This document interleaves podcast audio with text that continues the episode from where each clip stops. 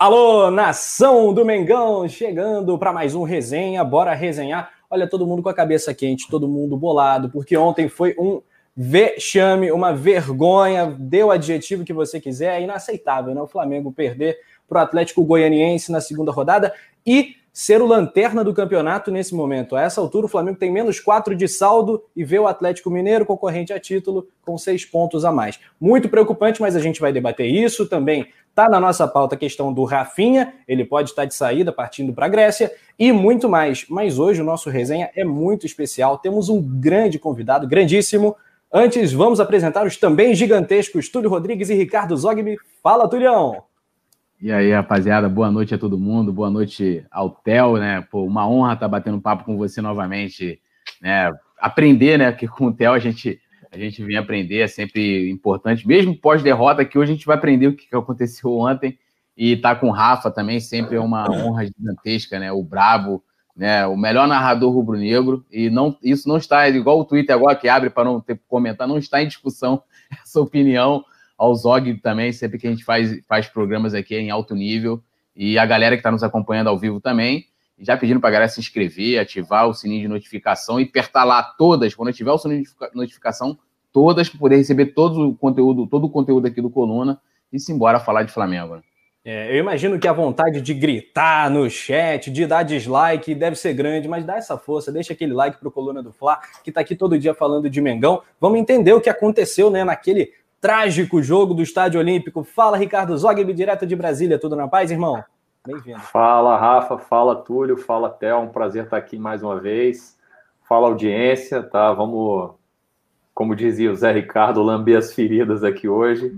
É o que eu sempre falo para o Simon: não me convide para fazer pós-jogo, eu não tenho maturidade. Ontem, se eu tivesse que comentar aquilo que aconteceu, eu ia dar uma surtada na live, né? Então, acho que o ideal é eu estar aqui hoje mesmo com com a cabeça mais tranquila e ótimo que o Theo esteja aqui para tentar explicar para nós que diabo foi aquilo. O cara falou que não ia botar um elefante na sala, soltou uma manada. Bora, pois vamos é. que vamos.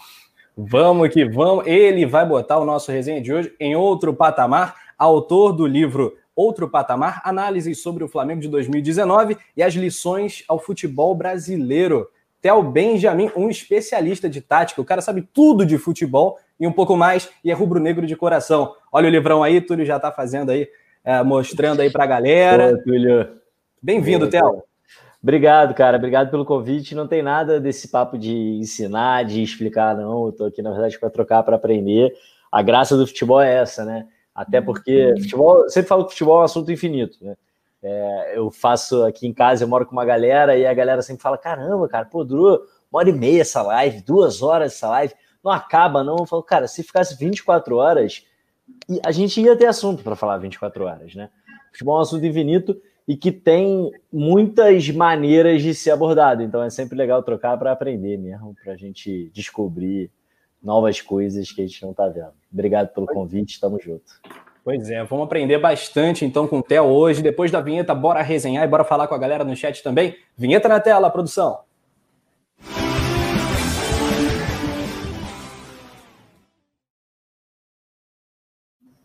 Grande Anderson Cavalcante na produção do Coluna do Fla. Galera tá chegando aqui, galera meio bolada. Vamos mandar um alô, manda a cidade pra gente, faça o teu comentário. A galera já tá interagindo. Salve pro Beto Limas, pro Maicon Carlos, pro Vicente Fla, pra Cris Luz. Theo, Vamos lá, na lata, uma pergunta eu acho que é meio fácil de responder. O Domi ainda não conhece o elenco que tem? Eu acho que é, acho que não. Acho que é fácil nesse sentido. Nenhum treinador, quando chega, conhece o elenco que tem, porque os jogadores são seres humanos, né? Às vezes a gente faz questão de esquecer isso, faz questão de desumanizar os caras e achar que eles são bonequinhos de videogame, que quando o jogo acaba, o videogame desliga e eles desaparecem do mundo e aí eles reaparecem na próxima vez que a gente quer assistir futebol. E na verdade, jogadores são seres humanos, com seus medos, seus anseios, suas ideias, suas maneiras de pensar futebol, né, sua confiança, suas inseguranças, tudo mais. E por mais que você estude um elenco estando em outro país, por mais que você assista os jogos, por mais que você baixe os scouts, analise as planilhas, você não sabe como o cara é no vestiário, você não sabe como o cara se comporta quando ele é substituído, você não sabe se o cara vai realmente se acostumar a exercer aquela nova função que você está pensando para ele. Então, às vezes, você fala, pô, eu tô vendo que esse cara tem os atributos técnicos e físicos para jogar desse jeito aqui que eu quero. Você vai conversar com o cara e o cara não entende os macetes daquela posição, enfim, não percebe, não lê o futebol daquela forma. É muito difícil ver isso de longe. Então, acho que nenhum treinador conhece seu elenco quando chega no clube. O Domenech claramente não conhece é, o elenco do Flamengo. Acho que ninguém pode questionar, ninguém pode sugerir o contrário, né? O cara tá aqui há 10 dias. Então. Pois é, cara. E aí? Pode e aí, uma provocada já no Theo, o Rafa? Vai. Lógico. Então, não conhece, mas é, ele tem língua e sabe falar, né, cara? É. Como é que ele não conversou com o Rodrigo Caio e o Rodrigo Caio não conseguiu transmitir para ele que não tinha como cumprir aquela função? Cara, Porque, é... o Rodrigo é... Caio já foi, ele já foi categórico no São Paulo com relação a isso. E ontem ele foi solicitado a desempenhar a função. Ele tinha, acho que assim, sei, tá? De repente, por, por ser treinador novo e não querer desagradar o cara novo, ele topou essa. Mas, sei lá, faltou comunicação ali de lado a lado, né, cara? É, sim, eu também acho, mas é uma visão bem particular, né? Porque cada. É engraçado quando esse tipo de coisa acontece, porque cada pessoa é, tem um estilo de liderança e cada pessoa tem as suas crenças sobre como a liderança deveria ser exercida. Então, por exemplo, hoje saiu uma notícia, não sei se verdadeira ou não, mas parece que verdadeira, sobre uma reunião que o elenco teria pedido para conversar com o Domenech. E eu vi metade das pessoas falando, pô, bom sinal, os caras vão trocar, vão conversar, vão discutir esses assuntos. E eu vi outra metade das pessoas falando: péssimo sinal, perdeu o vestiário, o treinador não tem que conversar com o jogador porra nenhuma, o treinador tem que chegar, tem que botar a ideia dele. Cada um, cara, vai ter o seu estilo, a sua maneira. Eu acredito muito nisso que você falou. Eu acho que mais importante do cara ter boas ideias, tá? É importante o treinador ter boas ideias, mas mais importante do que isso é o jogador acreditar naquelas ideias. Porque no final das contas, quem vai executar é o jogador. Quem vai tomar a decisão ali numa fração de segundo é o jogador. O jogador precisa comprar aquela ideia. Quando o jogador duvida da ideia do treinador, ele fica o tempo inteiro pensando em campo. Ele fala: meu instinto é ir para cá, mas não, pera, rapidinho que o treinador mandou vir para cá. É, eu acho que eu deveria atacar aquele espaço, mas não, ele falou para eu não atacar. O jogador ele precisa acreditar mesmo, assim, ele precisa estar tá no sangue dele aquela ideia, aquela forma de se movimentar. E eu acho que a melhor forma de fazer isso, tá? E aí isso é uma abordagem que vários treinadores têm, é de você é, é que é a ideia de que o treinador, mais do que dar as soluções, ele propõe os problemas e ele vai instigando o time a chegar nessas soluções junto com ele. Assim, os próprios jogadores também são autores dessas ideias e aí por consequência, né, pelo próprio processo, pela natureza do processo, eles acreditam na ideia. Eu acredito muito nesse estilo de liderança. Então, faria muito sentido, por exemplo, é, conversar com o Rodrigo Caio antes, ou até conversar com o próprio elenco, né? Olha, eu estou pensando nisso aqui e tudo mais, etc. Mas, sinceramente, a gente não conhece ainda direito o estilo de liderança do Domenech. A gente não sabe como foi essa conversa, como foi essa preleção. Pode ser que ele tenha sugerido e o elenco tenha gostado da ideia. Pode ser. A gente não sabe, a gente não, a gente está supondo aqui, porque a gente só viu o resultado e realmente o resultado foi muito ruim. E nesse sentido, cada pessoa é uma pessoa. Pode ser que ele pense diferente de mim e diferente de você. E aí, enfim, não sei se tem certo ou errado, tem maneiras diferentes de lidar com a liderança.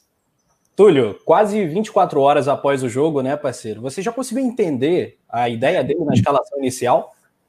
É, a única coisa que eu consegui entender é que eu estava certo, né? E até me baseando no livro do, do Theo, né? Que ele fala, pô, é muito fácil a gente ser engenheiro de obra pronta, fazer análise do passado e tal. E uma das coisas que me preocupava ali no início era realmente a questão da, da defesa. Eu falei isso até lá, a gente lá no pré-jogo, falei isso também durante o jogo. É, primeiro da maneira como ele escalou de colocar o Rodrigo Caio, e depois como a defesa estava postada né, durante o jogo, foi onde o Atlético deitou o Rodrigo Caio, então, é, assim, vale nem comentar, coitado do Rodrigo Caio, né? E uma coisa que, assim, eu queria é, é ouvir do Theo, né? Eu, né, quando o Theo posta lá sua, sua, sua, seus fios, né? Como ele gosta de falar, é, eu gosto de tirar um tempo depois com calma para poder ler. E, e, instalei o Telegram só por causa do, do lá do canal do Theo. E, assim, uma das coisas que, até na chegada do Domi, e você estava fazendo, né, várias, uma série, na verdade, e aí uma coisa que me chamou a atenção já nessa série né, que foi após o jogo de domingo, em que né, você que tinha colocado numa dessas, dessas, dessas, desses fios, né, falando dele, do trabalho, quando ele chegou no, no Bayern junto com o Guardiola, em que ele fala, né, isso, isso consta até no livro do Guardiola, em que ele fala, olha, não vamos passar né, rapidamente os conceitos, é, muito rápido para os jogadores, porque eles não vão ter tempo né, de, de absorver, então a gente vai aos poucos né, é, é, é passando né, é, que a, a, filosofia do futebol né, do Barcelona, que o Guardiola estava trazendo, era muito diferente, né, o conceito de futebol, tudo era muito diferente do que né, havia no Bayern naquele momento, que tinha sido é, campeão né, da Liga dos Campeões. E aí, até num desses fios seu, você fala, você fala assim, pô, eu ia falar dos laterais entrando por dentro, e ele já adiantou isso no domingo. E a minha pergunta é o seguinte: você acha que o Domi ele não está fazendo o que ele disse na, na, sua, na sua coletiva de apresentação, em que ele iria esperar um pouco até ele implementar suas características, a forma como ele vê futebol, até porque a, a grande inspiração dele é a mesma do Jesus, que é o Cruyff, né? Como dizem, o pai do futebol moderno na Europa. É, é tem um conceito, inclusive, muito bacana. É, você acha que ele já está já colocando em prática é, e, e é, mudando definitivamente, tanto taticamente, as características da equipe do Flamengo e não aproveitando o legado do Jorge Jesus? Emendo, emendo, Túlio, só para complementar. Você acha que ele não consegue trabalhar de outra forma, dando sequência ao que o Jesus estava fazendo? Ele é prisioneiro, talvez, desse é, esquema de jogo posicional lá do Guardiola? É, eu acho é difícil responder essa pergunta porque a gente tem pouco material do Domenech enquanto treinador, né? A gente pode falar sobre o Guardiola e ele como auxiliar do Guardiola, mas é, ele enquanto treinador é muito difícil dizer qual é a capacidade dele, enfim, de se adaptar a diferentes situações e tudo mais. É, pode, várias coisas podem estar acontecendo, né? Respondendo a pergunta do Túlio diretamente, eu acho que sim, eu acho que foi rápido demais. É, tanto, ontem eu até brinquei antes do jogo porque não foi só isso, né? Eu escrevi já três textos sobre o Domenech, o quarto seria sobre os laterais por dentro, mas eu falei, ah, eu vou ter um tempinho ainda para escrever esse texto, porque ele não vai fazer isso no primeiro jogo. Aí o cara, pum, no primeiro jogo me botou os laterais para jogar por dentro. Aí eu falei, puta, beleza.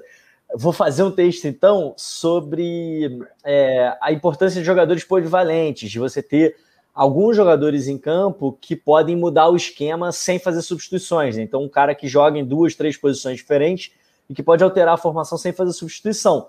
Mas tá tranquilo, porque por enquanto ele deve ficar usando o time do Jesus. Então eu vou escrever aí quando eu tiver tempo. Aí o cara, pum, no segundo jogo, meteu o Rodrigo Caio para jogar de lateral, meio que de zagueiro, podendo fazer um terceiro zagueiro, podendo fazer a lateral direita, enfim. É, eu falei, caramba, realmente está mais rápido do que eu imaginava. E aí várias coisas podem podem estar tá acontecendo, tá? É, pode ser que ele ele mesmo, essa passagem do livro que o Túlio que o Túlio citou, é, é engraçado que o próprio Domenech fala para o Guardiola que o Guardiola tem que ir mais devagar. Né? Essa é a situação no livro. O Guardiola está tentando impor o seu estilo no Bayern e o próprio Domenech fala: o Guardiola está muito pilhado, eu nunca vi ele tão pilhado e eu preciso dar uma acalmada nele para ele não chegar com tudo direto ao mesmo tempo. Tá? Faço o que eu falo, mas não faço o que eu faço. Né? é, é. Mas, mas eu acho que tem algumas coisas. Ele usa uma analogia muito interessante nesse momento do livro, que ele fala, e aí essa palavra vai aparecer várias vezes ao longo do livro, mas a primeira vez é justamente nessa citação do Domenech, que ele fala que o Guardiola está tentando ensinar um novo idioma para os jogadores do Bayern. Tá? Ele, você imagina o futebol como um jogo de pergunta e resposta, e é um jogo que os jogadores precisam falar a mesma língua, porque afinal de contas eles precisam tomar decisões em conjunto. Né? Não adianta é, você fazer a ultrapassagem. Eu que tô com a bola preciso saber que você vai fazer a ultrapassagem, para a gente poder se entender, porque afinal, qualquer passe, qualquer jogada no futebol é uma jogada de interação. Não adianta dar um passe lindo se você não vai, e não adianta ir, você ir se eu não dou o passe. Né? O futebol só funciona na interação. Então ele fala, cara, os jogadores do Bayern eles falavam um idioma e a gente quer ensinar um novo idioma. E aí tem que ir devagar para ensinar esse novo idioma. Usando essa analogia, pode ser que ele tenha considerado que os idiomas fossem mais próximos. Tá? Pode ser que ele, chegando no, no Rio, fez uma avaliação do elenco do Flamengo, da forma de jogar, ele não tinha acesso à forma de treinar, ele não tinha acesso às ordens que o Jorge Jesus dava. Mas olhando a forma do time jogar, ele fala, pô, time está usando essa, essa referência, fazendo esse, esse movimento, não é tão distante do que eu quero. Aí já chegou com o que ele quer, e aí, na verdade, é mais distante do que ele estava imaginando. Pode ser, tá? Isso é uma hipótese. Outra hipótese é que ele realmente queira deixar uma marca, né? Que ele realmente queira mostrar alguma coisa para dar uma esquecida em Jorge Jesus, o próprio elenco não ficar comparando, não ficar, enfim, ah, a gente fazia esse mesmo movimento, mas era melhor antes. Então, pode ser uma Pô, segunda. Com dois jogos, cara. Isso não, é, eu também do... acho. É, eu loucura, acho. cara. Eu concordo com você. Eu até acho que ele tem que deixar uma marca. Eu não, e nunca vou discordar disso. Eu acho importantíssimo. Mas nunca é. imaginei que ele com dois jogos ia, desculpa a palavra, despirocar. Né? Então, e a terceira hipótese é justamente que ele seja tão dogmático, tão ortodoxo, que ele só consegue pensar o futebol dessa forma. É, são três hipóteses, e são só hipóteses, tá? A primeira eu acho que é mais simples e mais corrigível. A segunda eu acho que é ruim, mas é corrigível. E a terceira vai nos colocar numa rota difícil. Ela não é necessariamente uma tragédia, mas possivelmente o começo vai ser muito difícil. O que é difícil agora é que o Jorge Jesus fez isso um ano atrás, né? Então, se você lembrar no terceiro jogo de Jorge Jesus, o time toma o gol do Rony com a linha alta de defesa, e aí foi eliminado da Copa do Brasil a partir desse gol, e foi um massacre em cima do Jorge Jesus. Não se joga assim, isso é coisa de maluco, não se muda de uma hora para outra, não sei o que lá, lá, lá. Só que naquela época eu defendia a mudança brusca, por quê? Porque o Flamengo jogava mal. Então, trazer uma nova ideia para um time que está jogando mal é, parece uma boa aposta. O Domenech ontem, o primeiro tempo de ontem, o, o Theo, não foi tão diferente do primeiro tempo de Flamengo e Bahia. E eu terminei Flamengo e Bahia. Ontem foi pior. Ontem, foi pior. ontem foi pior. Ontem foi pior. Mas assim, Flamengo e Bahia foi bem ruim o primeiro tempo. A gente bem tomou ruim, um sufoco desgraçado. Tomando três eu, eu, eu, acho que, que nem com a Abel, acho que nem com a Abel, olha o que eu vou falar aqui. Eu vi uma atuação como ontem. Que assim, uma coisa é você perder, por exemplo, um Penharol no Maracanã, fazendo um jogo duro e você levar um a zero. Ah, você tinha um craque do time no banco. Ontem, cara, assim, Não, parecia. era o Bahia em casa, né? Era o Bahia em casa, Também. com torcida. Era o Bahia, já foi campeão brasileiro um dia. Ontem foi o Atlético Goianiense, gente. Ontem, é, o, sabe... que pegou, o que pegou muito contra o Bahia também foi a, o, o, estágio físico que o Felipe Luiz estava, né, para estrear. É. Aquele lado ali virou uma, uma avenida. Né? A equipe também, a equipe veio da, da, da, da classificação com o Emelec, foi um jogo é. desgastante, foi uma outra situação. Mas ontem parecia que o, que o Atlético Goianiense era o Flamengo de 81 contra o Liverpool, tá ligado? Primeiro tempo avassalador, tipo, o Flamengo não tomou conhecimento e, e, e é, essa questão não é só o perder, né? Mas é, é como perder. Até ele fala isso, né? Ah, o, o Domi, eu vim para ganhar, né? Mas não quero só ganhar, eu quero. É, é ele usa um. Não lembro agora a frase, não é só ganhar, mas como ganhar, ou seja, ganhar jogando bem, jogando bonito, dando um espetáculo, né? Mas o, o Túlio, olha só, ele jogou quatro tempos com o Flamengo, tá? O primeiro tempo que ele jogou com o Flamengo, que foi o primeiro tempo contra o Santos, ele não, foi o Flamengo do JJ. Mineiro. Atlético Mineiro. Oh, desculpa. Atlético Mineiro. Eu pensei no São Paulo, veio o Santos na minha cabeça. Com o Atlético Mineiro, é, ele, ele foi o Flamengo, do, a escalação do Jorge Jesus e o, e o esquema de jogo do Jorge Jesus. E ali, a gente só não ganhou o jogo naquele primeiro tempo porque perdemos um monte de gol feito e deu um azar desgraçado naquele, jogo do, naquele gol do Felipe Luiz. Aquilo ali acabou com o nosso jogo. E aí, no segundo tempo, ele começou a mostrar um estilo dele numas alterações, numas, numas é, é substituições completamente nonsense, né? Assim, sem pé na não, cabeça. Mas, mas aí ali... eu dei a, o desconto de que não conhece o elenco e da falta de ritmo. Agora, ontem, ele, ele, ele poderia, beleza, vou começar novamente com um esquema conhecido que os jogadores entendem, se eu consigo uma vantagem no placar, um conforto no placar, começo a fazer as experiências. Isso para mim faria sentido. Ele entra, ele entra mudando o time inteiro, o time fica completamente perdido, ele não toma nenhuma atitude ainda no primeiro tempo, só vai tomar no intervalo. Quando ele volta, ele reaproxima Gabigol e Bruno Henrique, o time volta a ter um controle, volta não porque não teve hora nenhuma, começa a ter um controle do jogo, né? Ele faz mais uma alteração, tira o Everton Ribeiro, Everton Ribeiro, bota o Arrascaeta, o que me deixou extremamente preocupado, porque me parece que ele não vai jogar com os dois juntos, né? E aí o time toma o terceiro gol e desanda tudo, e aí o time deixa até de acreditar, né? Agora, ontem não tem a desculpa de falta de ritmo, porque o Atlético, o Atlético Goianiense estava há cinco meses sem jogar uma partida oficial. Então, a falta de ritmo lá e cá, cara. Né? Então, eu achei caótico. É, é, eu, eu, concordo com a sua leitura, mas eu acho também que a gente tem que ter um certo cuidado para não não tirar as coisas de proporção, né, de perspectiva. Então, você falou aí, ah, no segundo tempo o cara fez um monte de substituição maluca é, no jogo contra o Galo, né? O que, que ele fez? Ele tirou primeiro o Arrascaeta e botou o Pedro, e aí passou o Bruno Henrique para lado esquerdo. Uma substituição que o Jorge Jesus vinha fazendo recorrentemente esse ano. Depois ele tira o Michael e bota, ele tira o Everton Ribeiro e bota o Michael pelo lado direito. Uma substituição que o Jorge Jesus fez em quase todos os jogos desse ano, tá?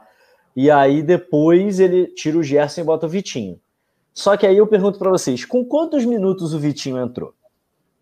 Alguém sabe? Faltava com 35 pouco, minutos é. no segundo tempo. Porque as pessoas falam também é. como se ele tivesse voltado do intervalo com cinco atacantes, entendeu? Não foi isso que aconteceu. Realmente, as substituições do segundo tempo não deram certo. E realmente o segundo tempo do Flamengo foi pior do que o primeiro contra o Atlético. Mas também não é como se o cara tivesse tirado da cabeça uma coisa completamente maluca, né? Ele foi tentando construir essa vantagem e não deu certo. E acho que ele mesmo admite que não deu certo. No segundo jogo, realmente, acho que a primeira. Com um minuto e meio de jogo, eu falei pro pessoal que tava vendo o jogo aqui em casa, eu falei, ferrou. Aí eles, como assim? Ferrou tal? falei, cara, eu nunca faço nenhum comentário antes dos primeiros. antes de 15 minutos de jogo. Só que um minuto e meio, literalmente um minuto e meio de jogo, tem um lançamento nas costas do Rodrigo Caio, e quem sai para fazer a cobertura é o Felipe Luiz. E a defesa fica com o Felipe Luiz na lateral direita, o Rodrigo Caio do zagueiro central, o Gustavo Henrique, que era o zagueiro central vira lateral esquerdo e o Léo Pereira, quarto zagueiro. Então, assim, a defesa dá uma bagunçada absurda. O Felipe Eu contei três bolas nas costas em menos de 10 minutos. Três. É, e aí são, vão se empilhando essas chances. Eu falei, cara, ferrou, realmente deu errado, tá? Deu errado a ideia inicial. Eu acho que é, isso aí ninguém nega. E é importante a gente não, não é, deixar isso passar. Porém, também é isso, assim, é futebol. O cara chegou, teve uma ideia, deu errado, deu bastante errado, não foi uma boa ideia.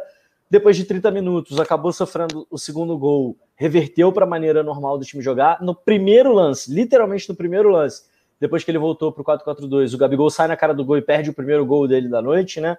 Que é aquela que ele chuta rasteiro e a bola passa raspando na trave. É literalmente o primeiro lance depois que mudou o esquema, é o primeiro lance depois do segundo gol do Atlético. Ali o jogo poderia ter sido bastante diferente. Ali o Flamengo poderia ter ido para uma bafa. E aí também é foda, porque, porra, além de tudo isso, além de uma noite ruim tecnicamente, além de ter errado a escalação, além da defesa estar tá muito mal, além do Rodrigo Caio estar tá sacrificado, os caras, meu irmão, cada enxadado uma minhoca, entendeu? Os caras fizeram dois gols que eles não vão fazer mais pro resto do ano. É. No mesmo jogo. É, é, e aí, é, é verdade. E aí, psicologicamente, o time desmonta, né? É, os, gols, foram, os gols foram merecidos por tudo que o Atlético jogou e a gente não jogou. Foram, foram. Mas foram gols, dois gols de fora da área, como diz o Luiz Roberto, de rara felicidade. É, Os caras não, não fazem mais aqueles gols, nenhum dos dois. O Luiz Roberto, o Luiz Roberto fala um chute improvável. É, exatamente. Hotel, hotel, é, é que se o Atlético Goianiense não tivesse feito os gols nesse lance, teria feito em outros, porque assim, mano, os caras, o, o Rodrigo Caio, é, é assim, é, ele é um zagueiro de uma qualidade absurda, absurda, não dá para tirar a qualidade dele, mas como lateral, cara, tinha aquele Ferrarez, né? Ferrarez, cara, o cara pegava a bola ali, o cara rabiscava, fazia o que queria, era um negócio, e é também que lance da, da linha, né? Tinha uma linha, que aí eu até brinquei na transmissão que eu falo assim, eu faço uma comparação né, muito grossa, que eu falo assim, oh, tá parecendo o Liverpool, que o Liverpool tem essa, eles fazem essa ligação direta, né? Mas lógico, lá na frente tem o Salah, tem o Mané que vai botar para correr, mas o, o Atlético Goianiense estava fazendo justamente isso também. E o Flamengo fazia uma linha, que eu acho que era uma linha de impedimento, não sei se eles treinaram isso, e, e por duas vezes eu vi que o Rodrigo Caio não saía. A zaga saía, né? É, é, o, o Felipe Luiz, o Léo Pereira e o, e o Gustavo Henrique, e o Rodrigo Caio atrasado, os caras entravam, amigo. Aí no mano a mano, não, não tinha como. Aí o Ferrarei vai lá, vai para um lado, vai para o outro. Eu falei, mesmo, o que, que eu tô vendo aqui? Tipo assim, eu, é, cara, assim, foi um negócio inacreditável, assim, inacreditável. Assim, time do Wagner Mancini, hein, Túlio? Time é, Wagner, Wagner Mancini. O Wagner é. Mancini já estava dando desculpa. Egresso da Série B. O Wagner Mancini. Não, não, cara. E a gente tomou, olha, já vi aqui no chat aqui e concordo, ficou barato pra caramba 3 a 0 cara. Sim, porque aquele gol impedido, inclusive, ali foi impedido no VAR, na, na, na, foi, foi legal mesmo, mas assim, foi milimétrico. Se tivesse VAR, ontem a gente tinha levado de 4 de Atlético Goianiense, cara. Pois é, foi o maior jogo da história do Atlético Goianiense do Campeonato Brasileiro, né? Seguramente. Acho da história do Atlético Goianiense. Nem os títulos goianos deles valeram tanto. É possível. Eles têm uma Série B, mas acho que foi o grande jogo deles. Hotel, é, a gente falou do, dos termos do futebol, né? O Flamengo teve no meme do Pula uma Casa, né? Do áudio do jogador é, rival, falando do, das táticas do time do, do Jesus. Eu quero voltar a uma casa agora, porque a gente. Você vai para um, um nível de profundidade que às vezes a galera não, não, acompanha porque você é muito. Você manja demais. Então, o que é o tal do jogo posicional para a galera que não sabe? De uma vez por todas, respondendo aqui algumas perguntas, aqui uns três ou quatro já perguntaram no chat. Vamos sanar essa dúvida de vez para a nação. Cara, é, não, não, sei se eu sou a melhor pessoa para sanar de vez, tá? Até porque eu acho que esse assunto é mais sutil do que as pessoas imaginam. Elas acham que elas acham que o Jorge Jesus realmente chegava no vestiário e falava: pessoal, vamos jogar um futebol funcional. O jogador nunca ouviu essa palavra na vida, tá? Eu garanto para você. É, nunca ouviu essa palavra. O que acontece é, é existem várias. O futebol é um jogo de resolução de problemas, né? Basicamente, você precisa pegar uma bola e você precisa atravessar 110 metros para botar essa bola num retângulo. E aí tem 11 caras ali para te parar. Então você precisa ir vencendo esses caras. E você tem várias maneiras de fazer isso em algum momento da história, enfim, em vários momentos da história, as pessoas começaram a teorizar essa ideia. Tá? Você pode simplesmente botar a bola ali e ver o que acontece, ou você pode teorizar e falar, cara, eu acho que a melhor saída é por aqui, por causa disso, por causa daquilo. Teve um cara lá atrás, na década de 50, Charles Hughes, que fez um estudo é, estatístico e descobriu, descobriu, né, entre aspas, mas ele achava que a melhor maneira de fazer gol era dar-lhe um bicão para frente, botar a bola o mais perto da área possível, ganhar a segunda bola que você já estava perto do gol. E aí ele teoriza tudo isso e isso vira a base do futebol inglês, tá? Aquela, aquela nossa ideia, aquele nosso estereótipo do grandão, grandalhão inglês que dá o bicão para frente e bola quicando e cruzamento na área, não é só um estereótipo. Aquilo ali foi construído e teorizado, ensinado para os treinadores ingleses durante muito tempo. É, os holandeses eles tinham uma visão muito particular de futebol, que eles entendem o futebol a partir do espaço, né, da ocupação de espaços. Então, o que hoje se chama de jogo posicional e que muitas vezes se chama errado, mas é, basicamente a ideia é que você acredita que a melhor maneira de progredir no campo, a melhor maneira de vencer o seu adversário é ocupando os espaços de maneira racional. Isso tá, às vezes, numa forma muito sutil de linguagem, assim. É, você vai ver o cara falar, pô, por exemplo, fulano estava mal posicionado. Quando você fala isso, o que você está dizendo é que esse fulano estava ocupando mal o espaço, né? E eles passam a entender o jogo e a teorizar o jogo a partir da ocupação de espaços. E aí, dentro dessa teoria, dentro dessa ideia bem geral, nasce esse conceito que é basicamente um, uma metodologia, vamos chamar assim, do jogo de posição que é uma série de, de princípios e um, um, uma espécie de um catálogo tá, de posicionamentos e de movimentos e de ideias para você conseguir resolver os problemas do jogo. Então, nada mais é, assim como o Charles Hughes lá atrás tentava resolver os problemas do jogo com a teoria do, do pomo lá, né, do kick and rush, do dou bicão para frente e tudo bem, é, aqui eu estou tentando resolver os problemas do jogo de outras formas. Que formas são essas? Eu ocupo o espaço de uma maneira racional, de uma maneira que eu acho que é a melhor forma de fazer a bola progredir, e eu vou tentando vencer o adversário linha a linha. Porque normalmente no futebol a gente enxerga o jogo em linhas, né? Então é 4-4-2, são três linhas. O 4-2-3-1 são quatro linhas. Então você vai vencendo essas linhas do adversário. E nesse jogo de posição, nessa escola específica, né? Que vem lá do Mitchell, do Cruyff, do Guardiola e aí passa para o Domenech, a ideia é você sempre encontrar o homem livre por trás da próxima linha. O que, que é o homem livre? É uma ideia muito simples. Se o jogo é. Eu até escrevi sobre isso na parte 3 lá do, do da história lá sobre o Domenech. Se o jogo é 10 contra 10, Se o adversário marca todo mundo individualmente, você não tem sobra. Mas normalmente o adversário quer ter uma sobra na defesa. Porque se ele deixa o zagueiro no mano a mano com o atacante, qualquer errinho ali, o atacante vai sair na cara do gol. Então, normalmente, você quer ter pelo menos uma sobra aqui na defesa. Se você tem dois marcando um, significa que tem um não sendo marcado por ninguém. Em algum lugar do campo. E a ideia é, vamos achar esse cara. Tá? Vamos achar quem é o cara que não vai estar tá marcado. Então, eu tô saindo a bola por aqui. Eu saio com a bola é, pelo lado direito da minha defesa, digamos. Eu quero posicionar o meu time de certa maneira que o homem livre acabe sendo o volante centralizado. E aí ele vai receber atrás da primeira linha de marcação, que são os atacantes fazendo pressão. Uma vez que recebeu, a bola está ali e agora eu quero posicionar o meu time de uma certa maneira que o homem livre vai estar tá por trás da próxima linha. E assim eu vou progredindo, achando esses homens livres atrás da próxima linha, tá? A ideia central é essa. E ele vai criando um catálogo de movimentos para isso, né? Então, ah, se eu quero fazer a bola chegar ali, eu quero que o cara livre esteja ali, eu preciso então que esse cara abra para cá, esse cara abra para cá, e esse aqui que poderia se aproximar da jogada, ele não se aproxime, porque senão ele vai atrair o marcador dele e vai trazer mais um adversário para essa zona. Como eu quero que o meu jogador esteja livre, eu quero que ele arraste o jogador para fora.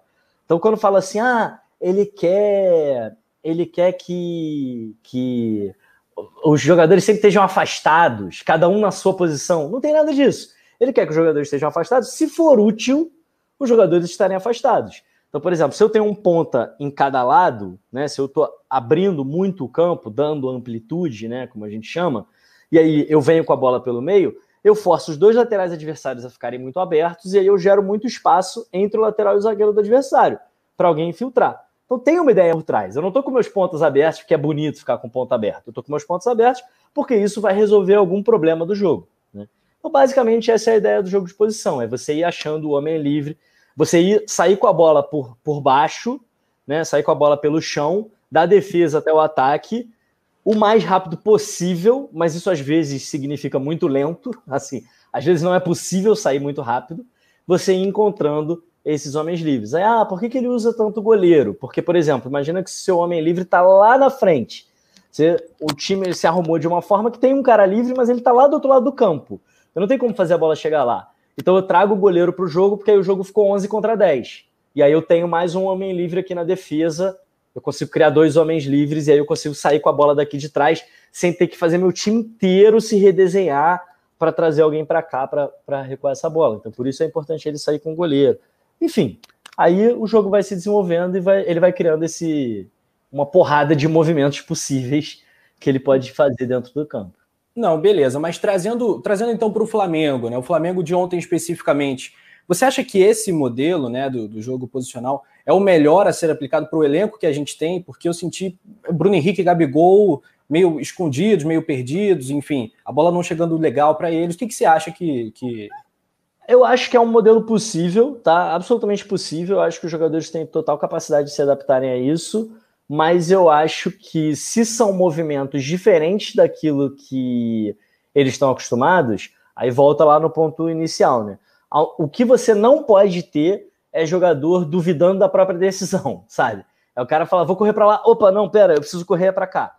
Isso precisa ser automático, tá? O cara não, não pode estar tá raciocinando no jogo, pensando, fazendo conta. Ele precisa estar tá automaticamente se movendo. Então, se na ideia dele isso demanda é, movimentos muito diferentes daquilo que já está automatizado para os jogadores, considerando que o Flamengo já é um time bom, então eu acho que não dá para fazer essa transição rápido. É Legal. Fala, Tulhão, quero te ouvir, quero lembrar a galera também para deixar o like, somos quase mil aqui, bom, vamos deixar o like aí para ajudar o Coluna do Fla. Geral querendo saber também sobre lateral, a gente vai abordar essa situação do Rafinha também, mas vamos continuar falando sobre o jogo de ontem. Fala, Tulhão. É uma, da, uma das coisas que isso me incomoda, tá? É quando é, eu, eu, gosto muito né, de, de, de, curtir o futebol né, e ganha quem, quem consegue exercer isso melhor dentro de campo. Né? A gente, é, é lógico, você tem outros aspectos, é, a questão da, da, da, administração que vai refletir ali e tal, mas é, é lógico que você não vai ganhar um campeonato brasileiro nem uma Libertadores com Walter Minhoca, né? Walter Minhoca, Jailton, né? essa galera é, então, lógico que isso tem um reflexo. é, o que me incomoda muito essas coisas, tipo, é, ah, tem alguma coisa acontecendo, né? Aí já começa aquelas teorias, porque assim, quando tá tudo bem, não tem teoria. Né? Não tem teoria, ninguém fala nada, pô, Jesus chegou, fez, criou. Cara, uma, uma, das melhores coisas que o Jesus fez, e olha que é um jogador que eu gosto muito, a galera odeia, que é o Diego.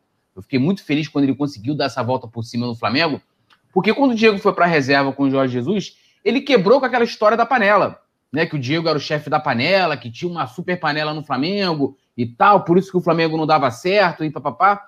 E aí ontem, depois da derrota de ontem, começou de novo essa, essa teoria, né? Eu, eu acho que é, é, a derrota teve, lógico, diretamente é, o técnico perdeu também, porque é, tudo que o Theo já explicou aqui, a questão da, de como ele, ele, ele colocou né, o elenco em campo, as substituições, tudo isso influi, mas os jogadores também em nenhum momento, né? Em nenhum momento eu vou estar sendo injusto. Eu gostei muito dos primeiros 25 minutos do segundo tempo. Não sei nem se o Télio vai ter essa mesma opinião, mas acho que o time conseguiu criar ali no segundo tempo. O Arrascaeta, é, na minha avaliação, entrou muito bem. É, o Gerson, eu acho que é, em certo momento também estava muito bem, conseguindo acertar alguns lançamentos e tal. É, é, mas eu não consigo entrar nessa coisa de teoria, a não ser que é, se consiga achar algo muito concreto. Teve até a fala do, do Felipe Luiz, que ele fala assim: ah, muitas coisas estão acontecendo. Pô, dentro está acontecendo muitas coisas, o que ah, você tem uma pandemia que de repente impede de você treinar com uma certa intensidade, você tem uma mudança de treinador, que isso, isso também, de certa forma, é uma mudança de trabalho, de filosofia. É como você lá no teu trabalho e mudar teu chefe, cara. É tipo assim, entra uma nova pessoa que às vezes pode ter um pensamento completamente diferente, por mais que ele vai é, ter o objetivo de atingir os mesmos resultados do, do anterior. Né? Então, sim, isso pode estar acontecendo, né? E, e eu vejo a galera é, é, criar diversas é, é, teorias, né? Eu acho que a derrota de ontem né, não tem nada a ver ainda com essa questão do que está acontecendo fora né, é, de campo. E, e, isso, assim, me incomoda bastante. E, e assim, para terminar, é, como eu falei, a questão não é perder. Né? A gente perdeu para o Atlético Goianiense. Eu, cara, eu já vi derrotas vergonhosas do Flamengo né? Assim, aos montes, né? Aquela, o jogo de ontem eu até falei assim, né? Impossível o Flamengo perder o jogo de hoje, porque o Atlético Goianiense não jogava desde março e tal. Mas é, não, só, não só esses fatores, né, do, do Atlético Goianiense estar um longo período sem ter um jogo oficial, etc, etc, mas como que perdeu? Cara, parecia que o Atlético Goianiense tinha voltado a, na mesma época que o Flamengo a treinar depois da paralisação, e o Flamengo é que estava voltando a jogar ontem, não tinha feito, né, um tempo, tendo um tempo de trabalhar e tal, foi um negócio assim é, é, que, que, eu não consigo entender. Eu tô, eu tô atônito até, até esse momento. Tô tonto. Eu acho que todos nós, Túlio, sinceramente. Acho que ninguém conseguiu entender muito bem. Eu chutaria que nem o time do Atlético entendeu muito bem o que estava acontecendo. Theo, é, deixa eu te fazer uma pergunta. Até, até um mês atrás, antes da saída do Jesus, o Flamengo era o franco favorito para ganhar o Campeonato Brasileiro com sobra, o melhor time do Brasil disparado, não tinha adversário à altura. E hoje, quanto o Flamengo perdeu desse favoritismo? Se ele ainda tem algum favoritismo para ser campeão brasileiro? E o quanto que pode, o, o, o que, que você vê assim, é, cenários que podem é, é, é, é, sei lá, desandar a maionese de vez? O que, que, você pode mostrar para a gente, apontar ah. para a gente de cenários diante do que foi posto nesses dois jogos? É, cara, é, é louco porque são só dois Exato. jogos do Eu cara. acho que esse é o ponto.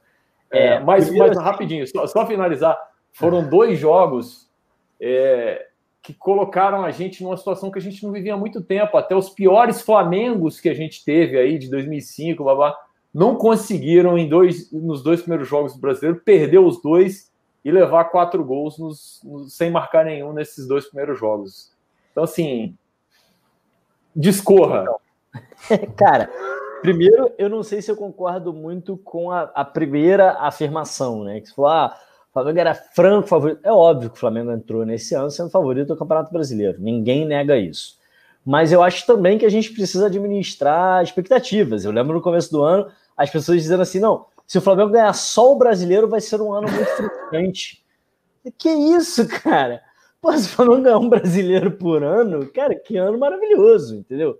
Vocês estão loucos, que isso. É. Então, acho que primeiro a gente precisa aprender a, a, a administrar um pouco essas expectativas. Eu concordo com você, porque como eu sou o mais velho aqui da mesa, e eu já passei a pão e água muitos e muitos anos da minha vida, um brasileiro por ano, e eu saio pelado correndo na rua, Pô, cara. Ô, Zog, Tel, Tel, na saída do estádio no Monumental lá de Lima, o Kika, nosso parceiraço Fabrício Kika, que é do canal Mundo na Bola e também aqui do Coluna do Fla, ele falou o seguinte mantra que está me assombrando.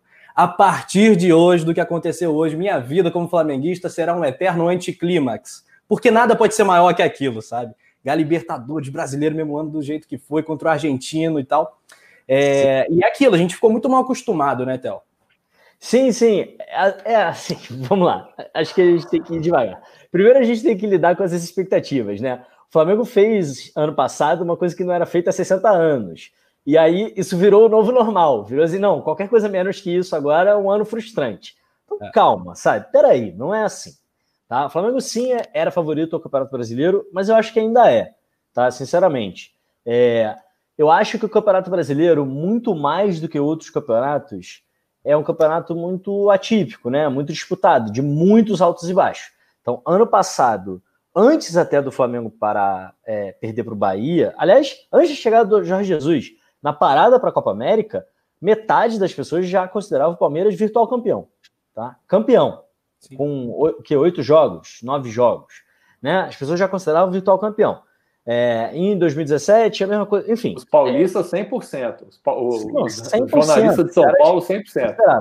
E não, é, e não é assim, né? O Campeonato Brasileiro é muito louco. O Campeonato Brasileiro é muito de altos e baixos. Tem uma passagem no, no meu livro que eu falo até. É um jogo.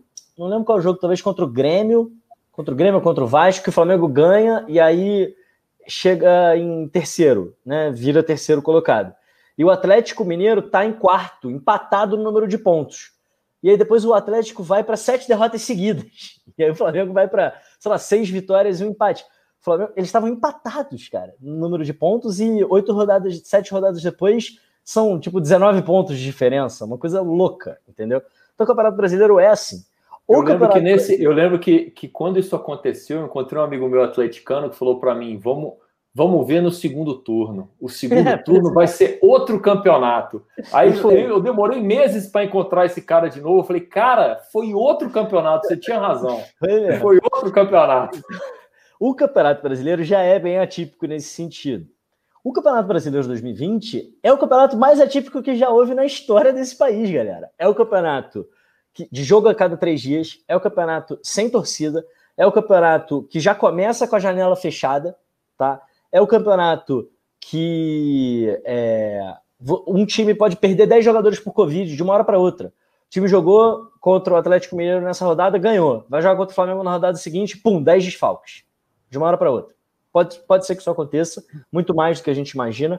É o campeonato que vai varar o verão, tá? Então, pela primeira vez, a gente vai ter jogo dezembro, janeiro e fevereiro, com sol de 40 graus no país inteiro.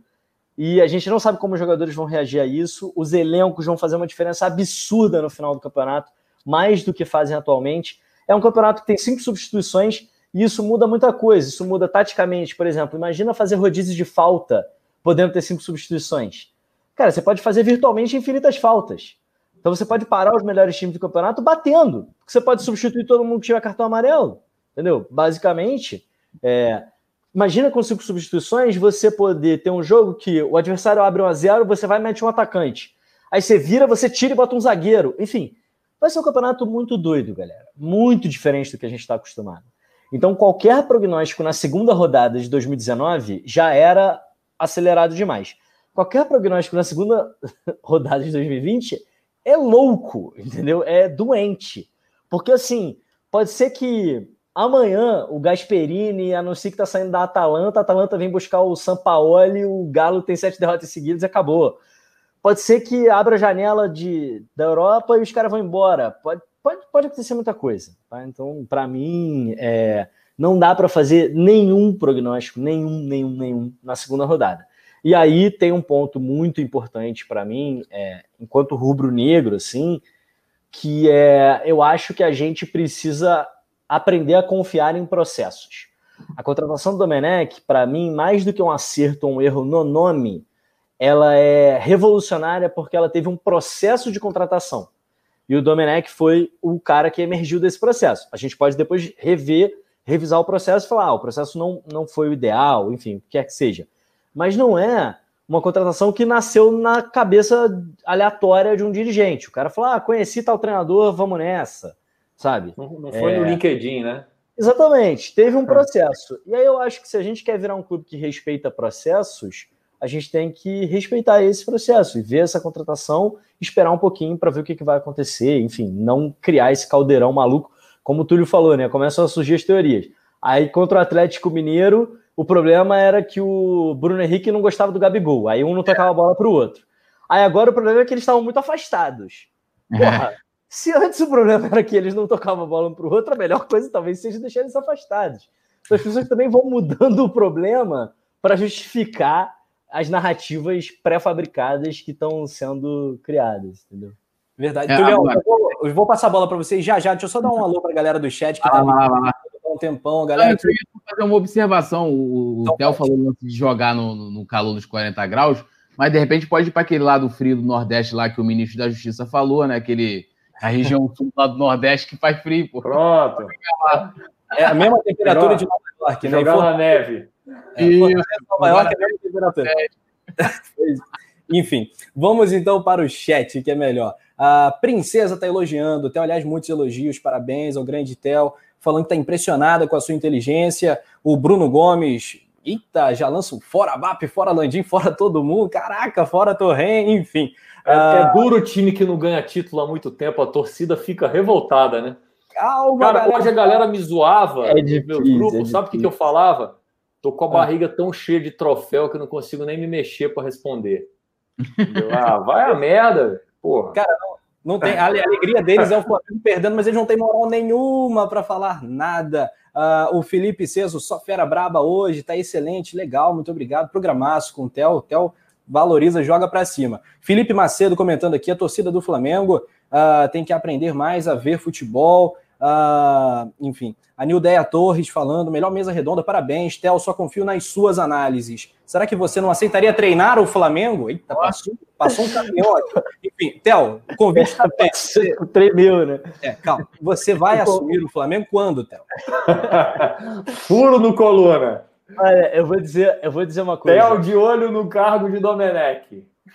Falta, só falta assinar. Hum, rapaz. Falta. É, é, é que assim, só é falta o estar por detalhes. Bota aí, ó. Bota no Só falta um detalhe, só falta um detalhe, Rafael. Só falta os caras convidarem, entendeu? É um detalhe. São, são os ajustes finais, né? São os ajustes. o Theo assumiu o Mengão. Ô, ô Theo, é, agora uma pergunta que tem tudo a ver com o que você estava falando sobre o Domi. É, você elogiou a escolha, mas o, Dome, o Domenech Torren, né? Essa é a pronúncia o Domi de fato era a melhor opção que o Flamengo tinha? Eu vou dar um nome aqui que é polêmico pra caramba. Eu vou tomar porrada no chat, eu sei, mas não tem problema. Só para alimentar a discussão. O Sampaoli, por exemplo, está com seis pontos no Campeonato Brasileiro entende muito bem o Flamengo. Entende mais do, o Domi por conta dos jogos que ele já fez contra o Flamengo, enfim. Seria um nome é, tão bom quanto? Teria algum outro no mercado europeu ou sul-americano? Ou foi a melhor escolha mesmo das possíveis? Eu acho o São Paulo um baita treinador, tá? E acho até que ele ficou pelo Brasil meio que esperando o Flamengo. Só que sabe aquele é, namoro, aquela menina que to, toda vez que você termina, ela tá namorando, toda vez que ela termina, você tá namorando? O Flamengo e o São Paulo talvez tenham perdido o timing ali, né? Porque o São Paulo ficou um tempo desempregado, é, só que o Flamengo tinha o Jesus. E aí, quando o Flamengo não tinha mais Jesus, o São Paulo estava empregado e, cara, com um projeto que, se ele largasse, o Galo investiu pesado para agradar o São Paulo. E aí, se ele largasse esse projeto, eu acho que, porra. Eu ia mal, morrer né? de rir. Eu ia morrer Até de rir. a carreira do cara, é. O mas atleticano merece meio... isso muito mais. Seria engraçado, cara. Mas Fala... qual seria o próximo diretor de futebol que contrataria o São Paulo, entendeu? É, não, não, não, é, fica mal. Tipo, Tô zoando não, aqui. Não, pra... não tem como. Por diversão. Então, eu Mas acho é... que não dava, não dava para trazer. Mas assim, cara, é muito difícil falar de nome. Eu acho, eu gosto muito dessa ideia de ter um processo bem feito e ir aprimorando o processo. É assim que se tomam boas decisões. Sabe, as, os grandes tomadores de decisão do mundo, Eles não estão preocupados é, na escolha final se é A ou B. Eles estão preocupados em ter um processo consistente de tomada de decisão que vai me levar a A ou B. E aí, cara, se vai dar certo ou não, tem muita coisa, né? Tem sorte, tem acerto, tem momento. Eu não sei dizer quem seria um nome melhor ou quem seria um nome pior. Esse é o nome que nós temos e a gente vai com ele. Vamos nessa. Mas, Theo, imagina, imagina que foi, foi dito muito que, é, não sei, né? Eu não estava lá, nenhum de nós estávamos lá nessas conversas, mas foi dito muito que é, nas conversas do Marcos Braz estava sempre assim: o que, que você pretende fazer com o trabalho que você vai encontrar lá? E se o treinador uhum. falasse, eu vou mudar tudo, ele já era carta fora do baralho. E o Domi, Espero que sim. E, e o Domi provavelmente falou: não, eu vou chegar lá, vou dar uma sequência e aos poucos vou implementar o meu, a minha filosofia. Eu fico imaginando né, a, o VP de futebol ontem, o departamento de futebol do Flamengo, o que, que os caras não sentiram vendo aquele time do primeiro tempo. Os caras devem ter falado, cara, o cara falou pra gente uma coisa e tá fazendo outra. Aliás, ele falou na primeira coletiva dele uma coisa e tá fazendo outra. A uhum. torcida pirou ontem, cara. Sério, mas aí... Do... Ontem eu tava olhando assim, depois do jogo, acho que eu nunca vi o Twitter tão esquizofrênico. Eu não, eu não tenho lembrança do Twitter tão esquizofrênico que nem ontem. Sim. Cara, é, mas aí eu acho que é uma questão para ser tratada internamente. Se o cara acha, se você contrata alguém e você acha que a pessoa mentiu na, na entrevista de emprego, aí você senta com essa pessoa e fala: Oi, você não, não era não tinha inglês fluente, sabe? Acabei de ver teu inglês aqui. É, tinha, aí vai, assim. é, tinha um inglês flutuante, né? Não era um inglês fluente. É, mas aí é uma questão interna, porque pode ser que o Domenech, pode ser que para ele isso seja a noção de implementar devagar. É... Porra! Cara, Imagina se o cara fosse bruto, hein? Não, mas até baseado no que o Theo falou, por exemplo, já na primeira partida, nessa questão do, do da movimentação, da, do posicionamento dos laterais, já teve uma mudança, né? Que é, que é o, later, o lateral ir por dentro e tal. Então, tipo assim, é. houve uma mudança de uma coisa que não ocorria é, é, é, com o Jesus, por exemplo. Então, o cara ali, beleza, poderia ser algo tipo assim, ah, ele não alterou a estrutura do time, a maneira de jogar, mas ele fez uma mudança pontual aqui no, na movimentação do lateral e tal. Show de bola, né? Ele falou assim, ó, nessa Sim. partida eu posso desenvolver isso.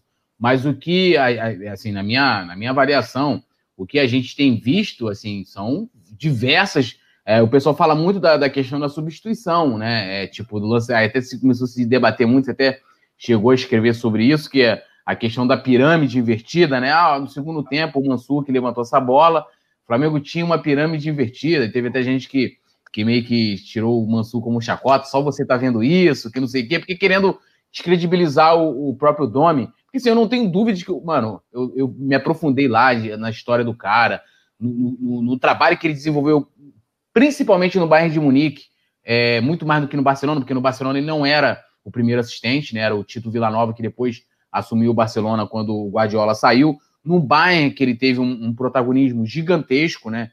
E ninguém tem, é, ninguém chega né, nesse protagonismo, num, alcance de sucesso à toa, sem conhecer nada, o cara sendo, né? Então ele tem sua qualidade mas é aquilo que eu falei aqui, eu não sei se você concorda, mas que uma coisa é você ser auxiliar, né? Uma coisa é o ser auxiliar do Theo, falar ali, ó, oh, Theo, vou te ajudar aqui, vou é, te ajudar a corrigir os textos, eu vou. Outra coisa é eu querer analisar os jogos como o Theo. Ou eu, mesma coisa, uma coisa é eu comentar o jogo com o Rafa Penido.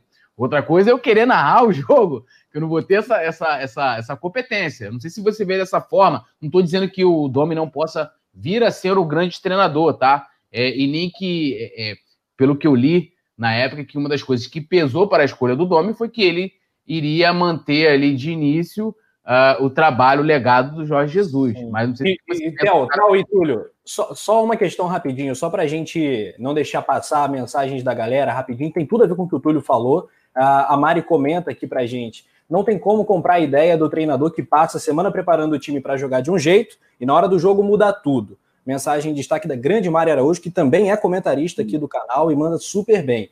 E aí ela brinca com Túlio a questão do, da temperatura do Nordeste. Túlio, tem cidades no interior de Pernambuco que ficam na serra e sim, é frio, rapaz. Exemplo, o Triunfo, Arco Verde, Gravatar, enfim. É, mas lá não tem é, estádio nem, nem time na primeira divisão, então não vai jogar lá. É, então, não tem.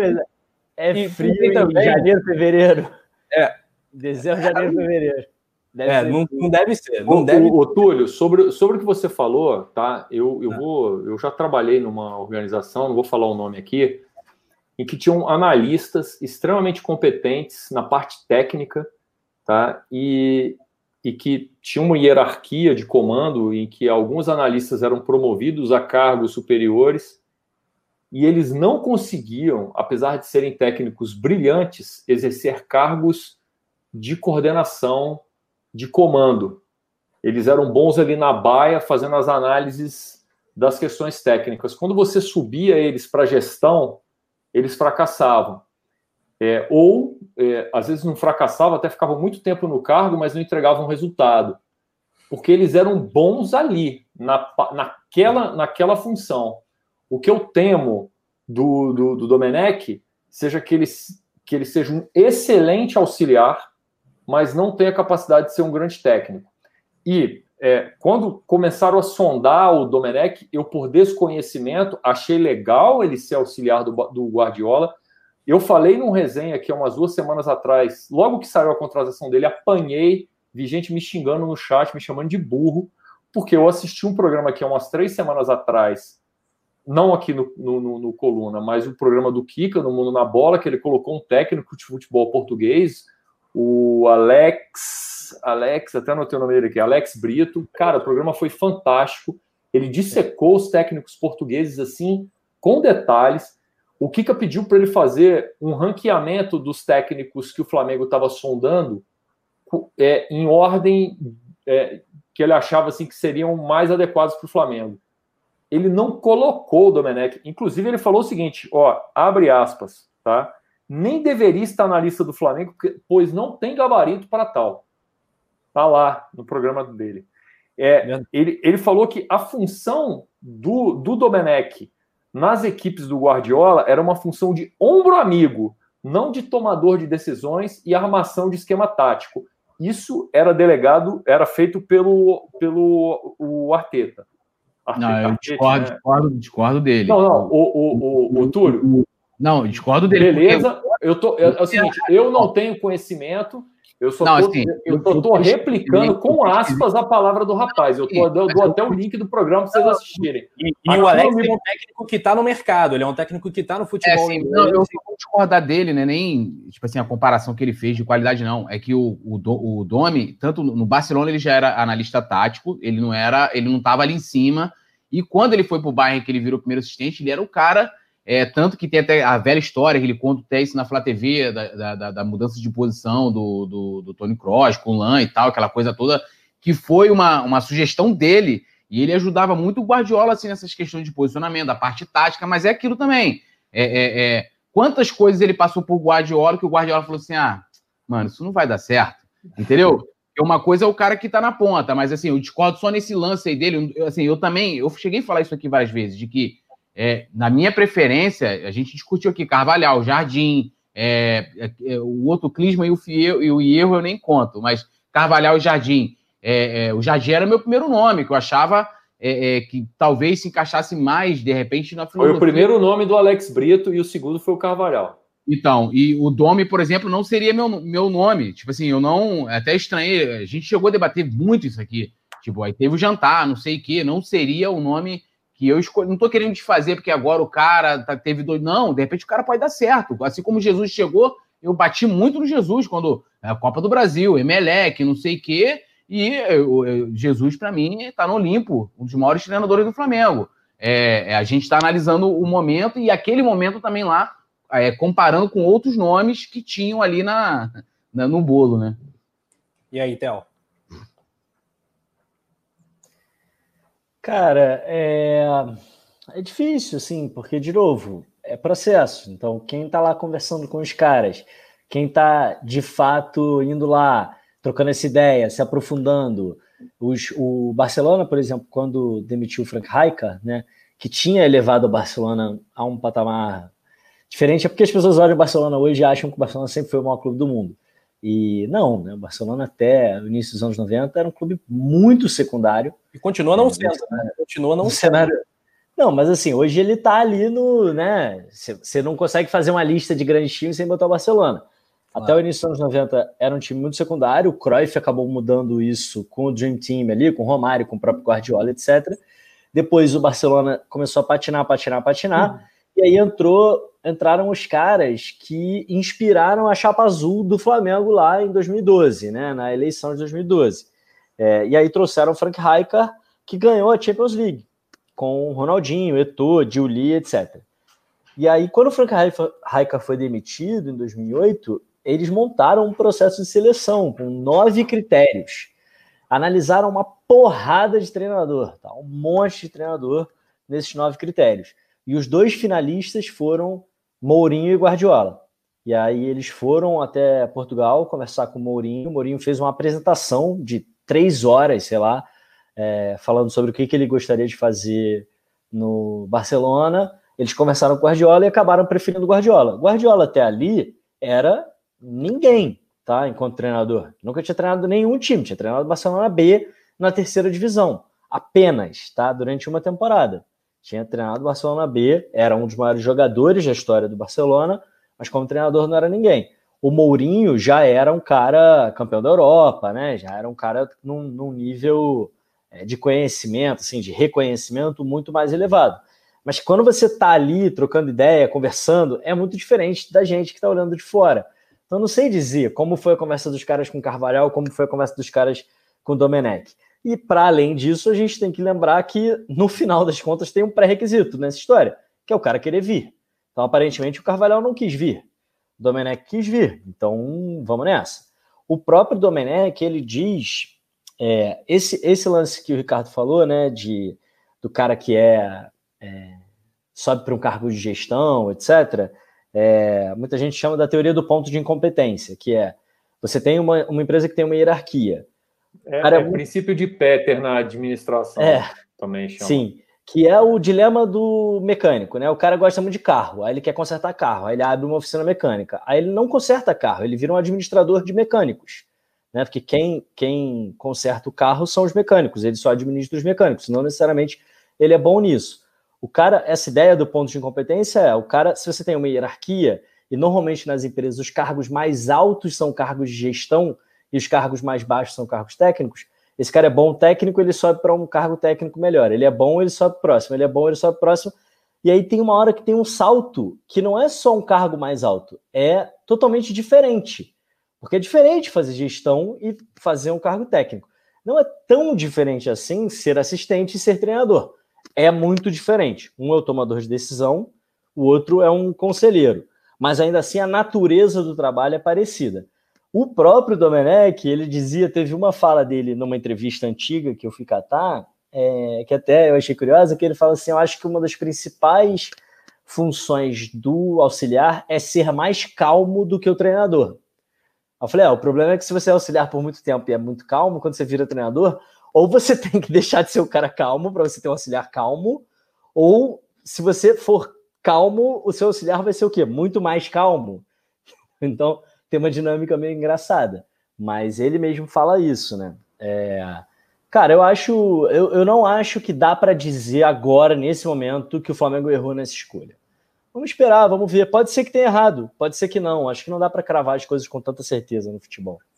É, isso aí. É, e é, complementar essa, essa, essa, essa observação que o Theo fez da questão do, do, processo, né? Que é, a gente chegou a elogiar muito isso aqui. Eu até falei que uma grande inovação do Flamengo, eu nunca tinha visto um clube né, de futebol no Brasil né, ter um processo é, tipo, ah, a gente vai conversar com. Vamos botar aqui no Brasil, olhando para aqui, ah, vou conversar com o Oswaldo de Oliveira, com o Scolari e com o Mano Menezes. A gente nunca tinha lá o cara que já ia direto, ó. O meu primeiro alvo é o Mano Menezes, meu plano B é o Scolari, né? Ou Oswaldo de Oliveira. Assim, não vou fazer. aqui, aqui no Brasil, a galera demitia no jogo nove da noite, no, no, no GE, às oito da manhã, já estava lá o novo técnico, cara. Pois é. é. Então, assim, aqui os caras. Mas aqui, aqui os caras são tão vaidosos que vão botar. Você vê como é que os caras. É, é até o, o título do, do, livro, do subtítulo do livro do Tele fala assim, e as lições para o futebol brasileiro. A gente vê que os técnicos não, não, não aproveitaram nada do legado de Jesus. Talvez a próxima geração de treinadores possa ser que eles é, estejam hoje estudando e absorvendo isso, mas os, os, treinadores da velha guarda, nenhum aproveitou isso. E eles são tão vaidosos que se o Flamengo se propõe a fazer isso aqui no Brasil, o Flamengo ia conversar com o primeiro já não conversava com o segundo. Porque os caras Sim. são super vaidosos, não, não, há ninguém melhor do que aqui, porque o Brasil ganhou cinco Copas. Né? Ganhamos cinco Sim. Copas do mundo, um dos melhores do futebol. E, cara, assim, eu falo. Eu, e eu quem viu, viu, viu? Quem é, viu ganhar cinco, viu, porque não vai mais ver, não. Eu pesquisando, eu pesquisando sobre o Domenech, aí eu entrei ali, mano, tipo, por Cruyff. Eu fui para uma viagem muito louca de futebol. Assim, que não se discute no Brasil há anos. Eu falo para você, há anos. Você pegar, pegar o que o Cruyff fez no Barcelona, eu até, eu até eu fiz um vídeo, né, falando, contando a carreira do Domenech, eu falei assim, o Cruyff virou uma ideia, porque a influência dele foi tão grande no Barcelona que os, ah, ele tem uma influência que na base é assim e a torcida acampou aquilo ali e até os, os torcedores que nunca viram o Cruyff jogar ou sequer um time treinado por ele querem a filosofia do Cruyff. Entendeu? Sim, aí por isso que quando, tipo assim, ó, indo para outro polo, você pegou um Luxemburgo que foi para o Real Madrid, que é uma filosofia completamente diferente do Barcelona, e até o, o Theo também cita um pouco disso, essa filosofia da base do Barcelona no livro, daquele lance da, da filosofia única de jogo. Mas você pegar, você pegou um cara como Luxemburgo, bom, Luxemburgo já foi muito bom, né? Treinador, um cara no Brasil pioneiro. O cara foi para o Real Madrid, bateu lá e voltou, filhão. Quer dizer que, que, que teve sucesso lá? Né? Teve até agora uma polêmica que um, um comentário lá do, no, no, post do Rivaldo, que foi o Figo, falou o pior é. treinador possível, porque é.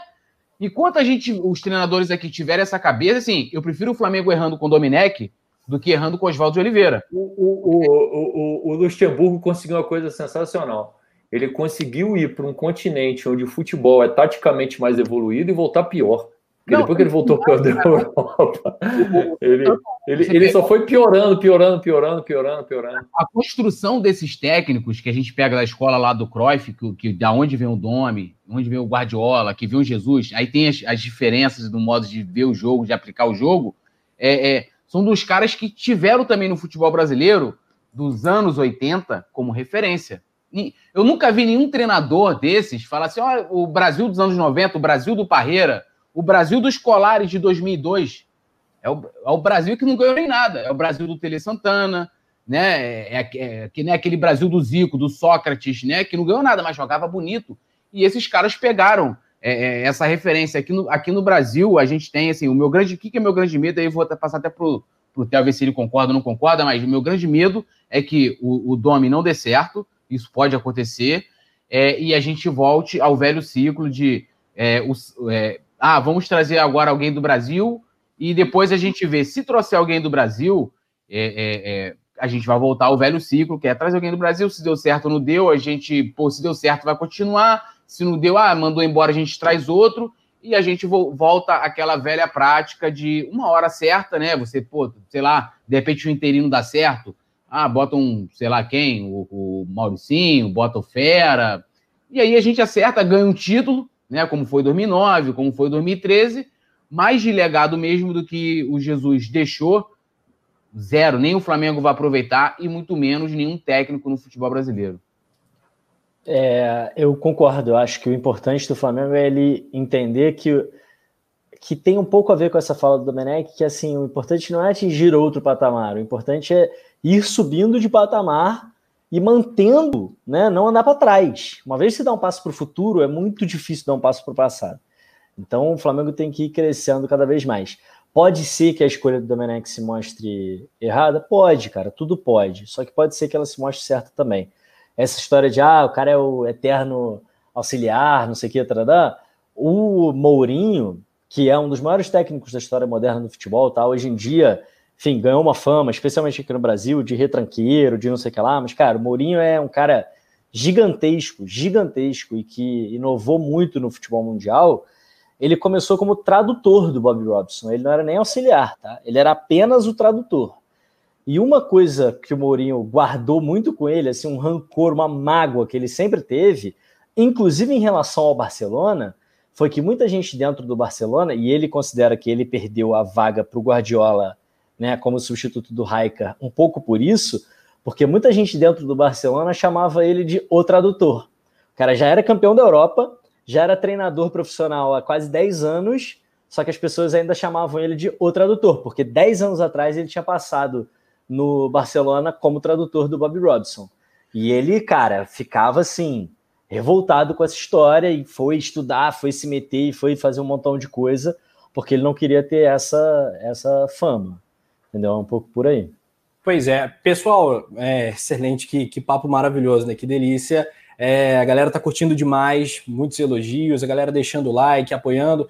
Mas vamos voltar então para o papo do Flamengo, porque temos hoje, né, uma péssima notícia, uma péssima notícia, que o Rafinha se acertou já com o Olympiacos e está partindo é, para assinar um contrato de dois anos com o time grego, né? O Flamengo tinha um custo anual do Rafinha, é, até o Vene publicou agora, o Vene Casagrande, uh, que era de 4,6 milhões, é, e no Olympiacos ele vai passar a receber 12 milhões por temporada. Então, uma diferença muito grande, uma proposta, é, segundo o próprio empresário do Rafinha, o Rafinha, uma proposta irrecusável. Ele está partindo aí para o futebol europeu de novo, né? Tinha aquela cláusula, vindo uma proposta, caso ele aceitasse, ele sairia sem custos, e é o que vai acontecer. A janela para contratar um jogador de fora, um lateral de fora, está fechada. E a pergunta que fica: Zogby, tem reposição? Liga, liga tá no mundo, cara. Não. Vamos ficar sem lateral direito até outubro, quando abrir a janela. Até lá, vamos virar, nos virar com o que tem, com o Mateuzinho, com o que tiver aí, cara. Não tem. Isso aí foi uma falha de planejamento. A gente. A culpa, eu, tô vendo aqui em rede social, aqui no chat, o pessoal revoltado com o Rafinha. A culpa não é do Rafinha. A culpa é, é, é do departamento de futebol, que quando fez um contrato com o Rafinha, é, até para poder ter o Rafinha, né, porque o Rafinha colocou, fez questão de colocar isso como cláusula, né, colocou que se o Rafinha sair, para o Rafinha sair da Europa, para a Europa não teria é, é, multa de rescisão. Então o contrato ficou muito frágil, mas a, a, o departamento de futebol confiou muito que o Rafinha era vencedor no Fla, feliz no Flamengo, que ele provavelmente ia optar por ficar aqui e não contou que viria uma, uma proposta dessa. É uma Europa, na minha opinião, prateleira C, né? É um time da Grécia. Se você olhar o mapa da Europa, a Grécia não fica quase na Europa, ela fica longe pra caramba.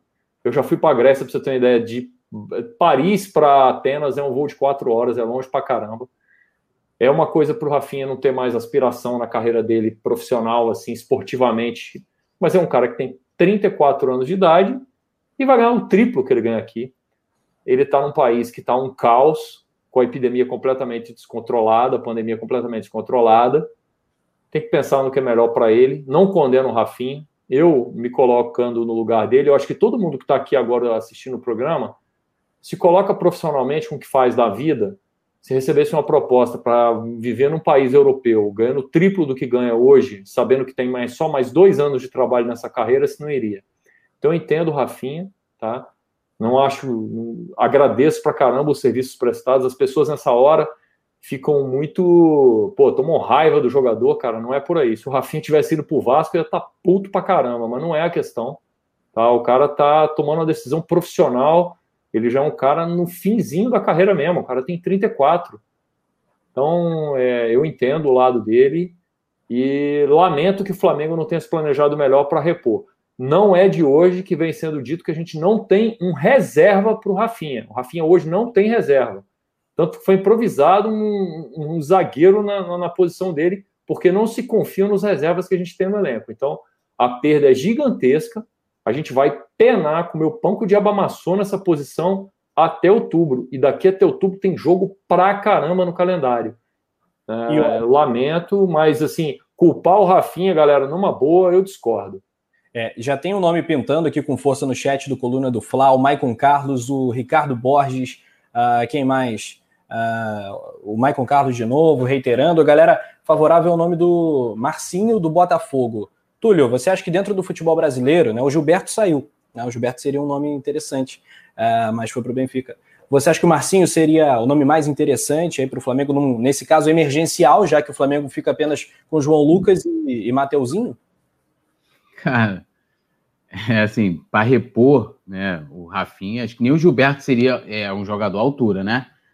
É, eu acho que o Marcinho não é esse lateral todo de né, que que falo, lógico, é melhor do que o, do que a gente tem hoje disponível no elenco, com certeza.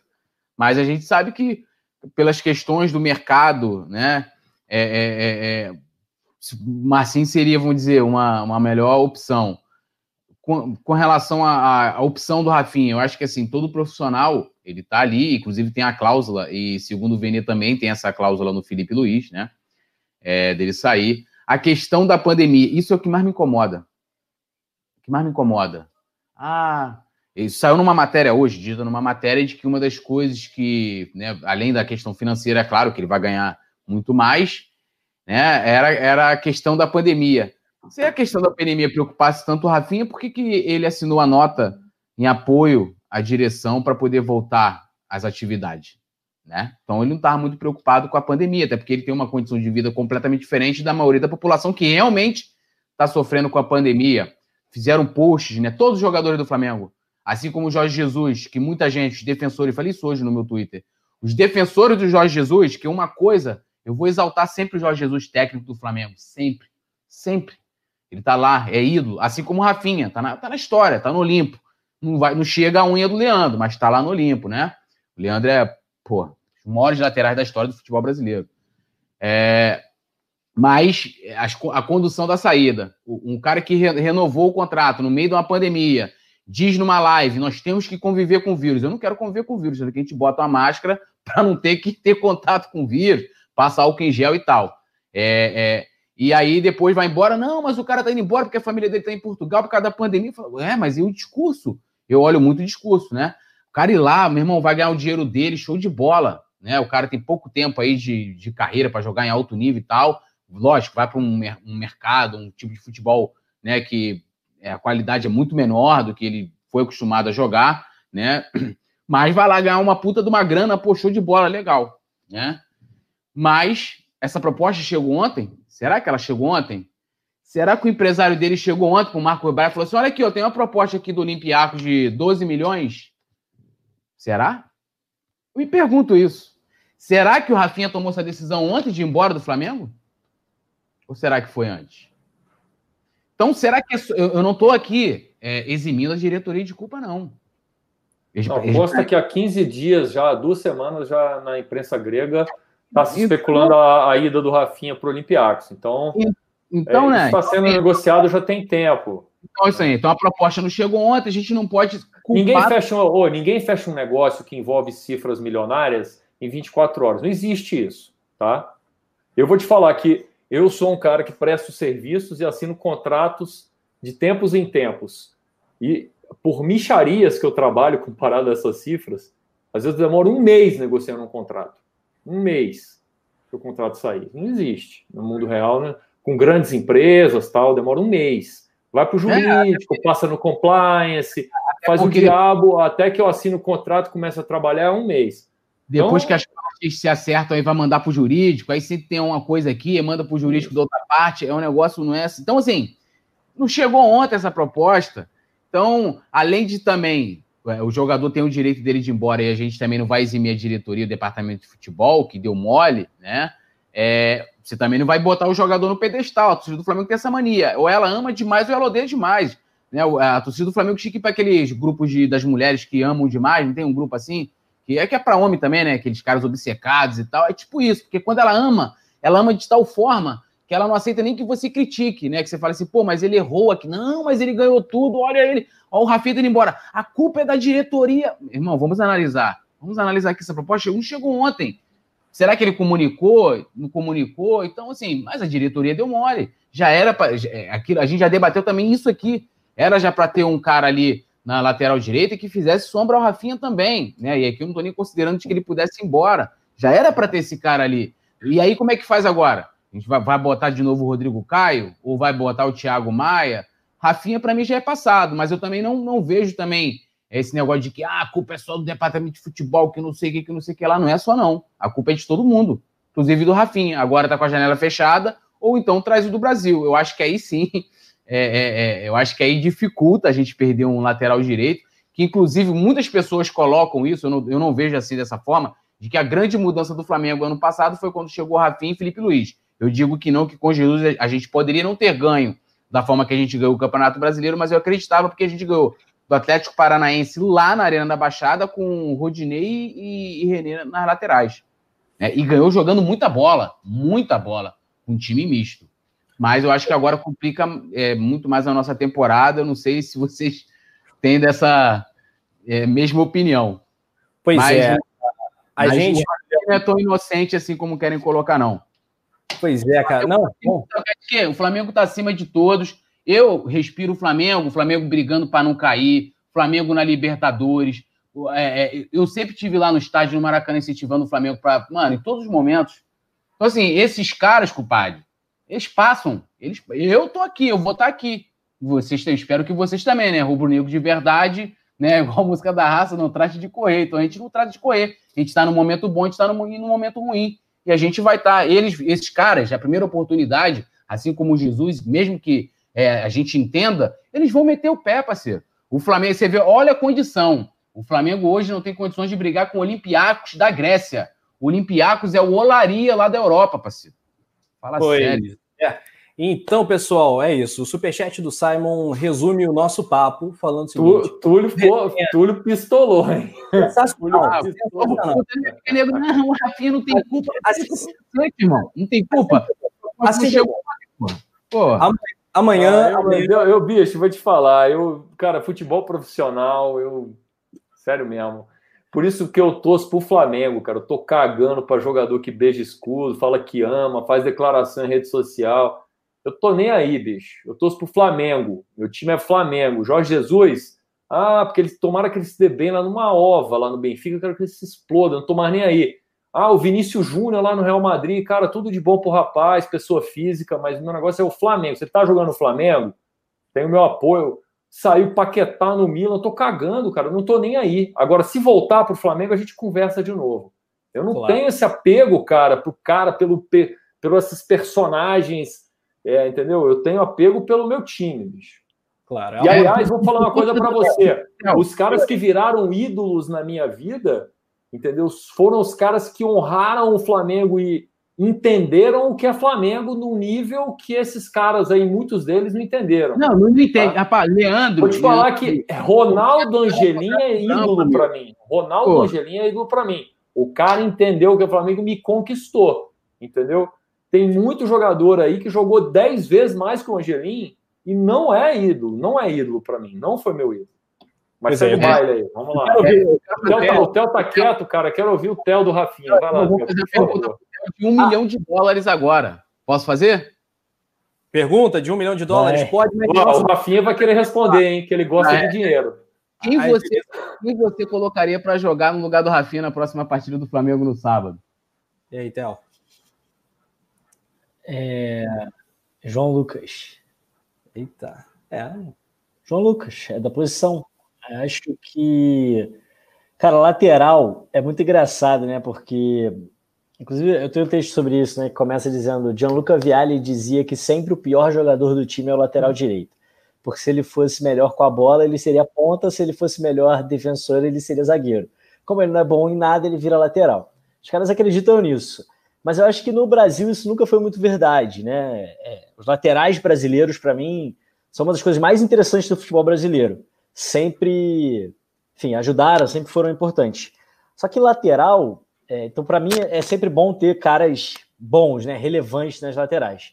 Só que, cara, é muito segredinho. Lateral é comportamento, é posicionamento de corpo, é fechar espaço o tempo todo. Você precisa ter um pouquinho de tudo. Saber fechar a área, saber passar pelo lado, saber abrir o campo, enfim, saber carregar a bola, saber passar, cruzar, etc. Então, eu acho muito difícil é, improvisar, sabe? Acho que se você tivesse um jogador que está acostumado né, um zagueiro que faz a lateral várias vezes, ou um volante que costuma jogar aberto, sei lá, um Luiz Antônio da vida, quando foi improvisado na lateral, não me incomoda nem um pouco. Ele tem as características para jogar ali. Só que eu acho que nenhum dos jogadores do Flamengo de outras posições tem a característica para ser lateral direito. Por favor, não me inventem um canhoto na lateral direito. Já falaram René, já falaram Thiago Maia.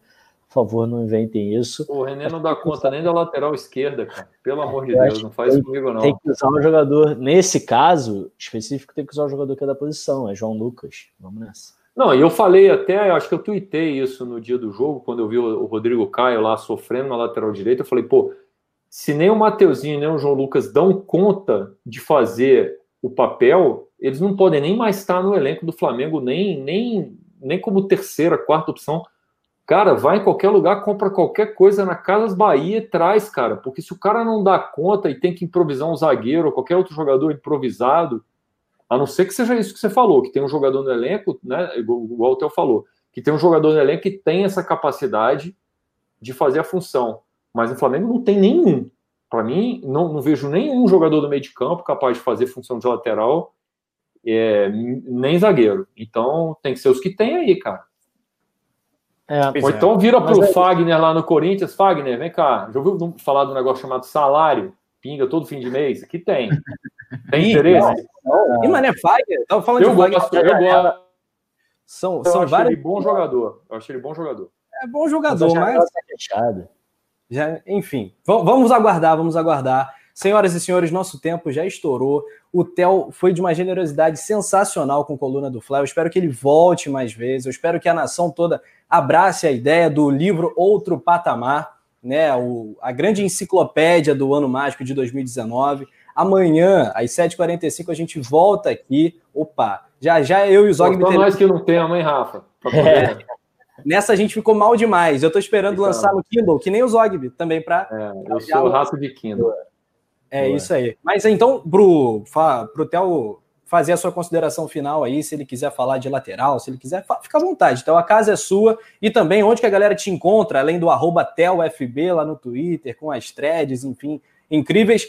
E muito obrigado, irmão, pela, pela atenção e paciência. Isso, cara, eu que agradeço o convite, agradeço o espaço, agradeço o debate aí, a troca, sempre muito rica, muito legal, divertida, leve, tranquila, mas profunda também, né? Eu gosto de falar de futebol dessa forma. É, cara, bem, as pessoas podem me encontrar lá no arroba TUFB no Twitter, e ali ah. tem alguns links, né? Tem o link para o meu Telegram, por exemplo, porque, enfim, Ontem, por exemplo, estava num dia muito difícil. Ontem e hoje foram dias muito difíceis de trabalho, de enrolações. Eu falei, cara, não vou conseguir fazer a análise do jogo. Então, eu vou mandar no Telegram. Lá no Telegram eu mando áudios. Então, eu fiz um áudio lá de nove minutos e meio do pós-jogo. Tem alguns áudios pré-jogo ontem. Alguns tem um áudio no intervalo e um áudio de nove minutos e meio pós-jogo. Então, é um canal legal também, que é um pouco mais solto, assim, um pouco mais fluido é, mais rapidinho, mas que dá para a galera chegar lá. O link está lá no meu Twitter, é só tá na, na bio né, do Twitter.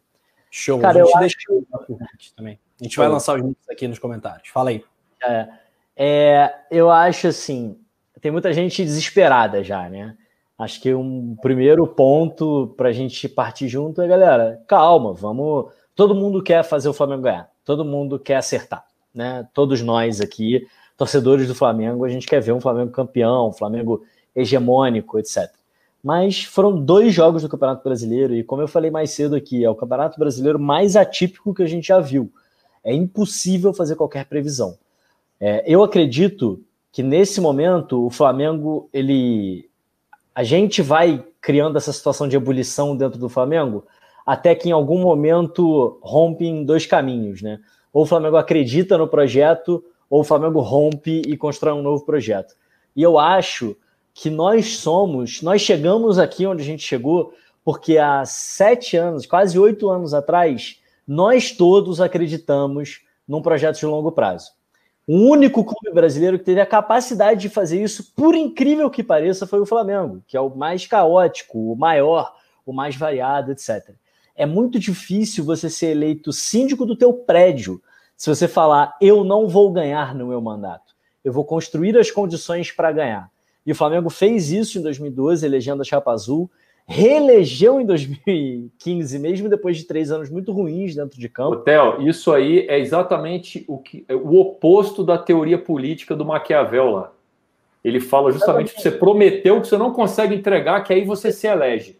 Exatamente. É, é o oposto. O, a, essa chapa entrou prometendo isso, cumpriu a promessa e nos mudou de clube no cenário brasileiro.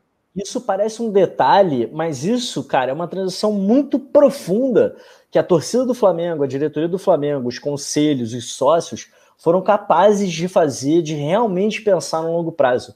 Então o Flamengo não chegou em outro patamar por uma sorte, ou porque jorrou dinheiro, ou porque cavou um poço e saiu petróleo. Ele chegou em outro patamar porque ele se repensou no longo prazo.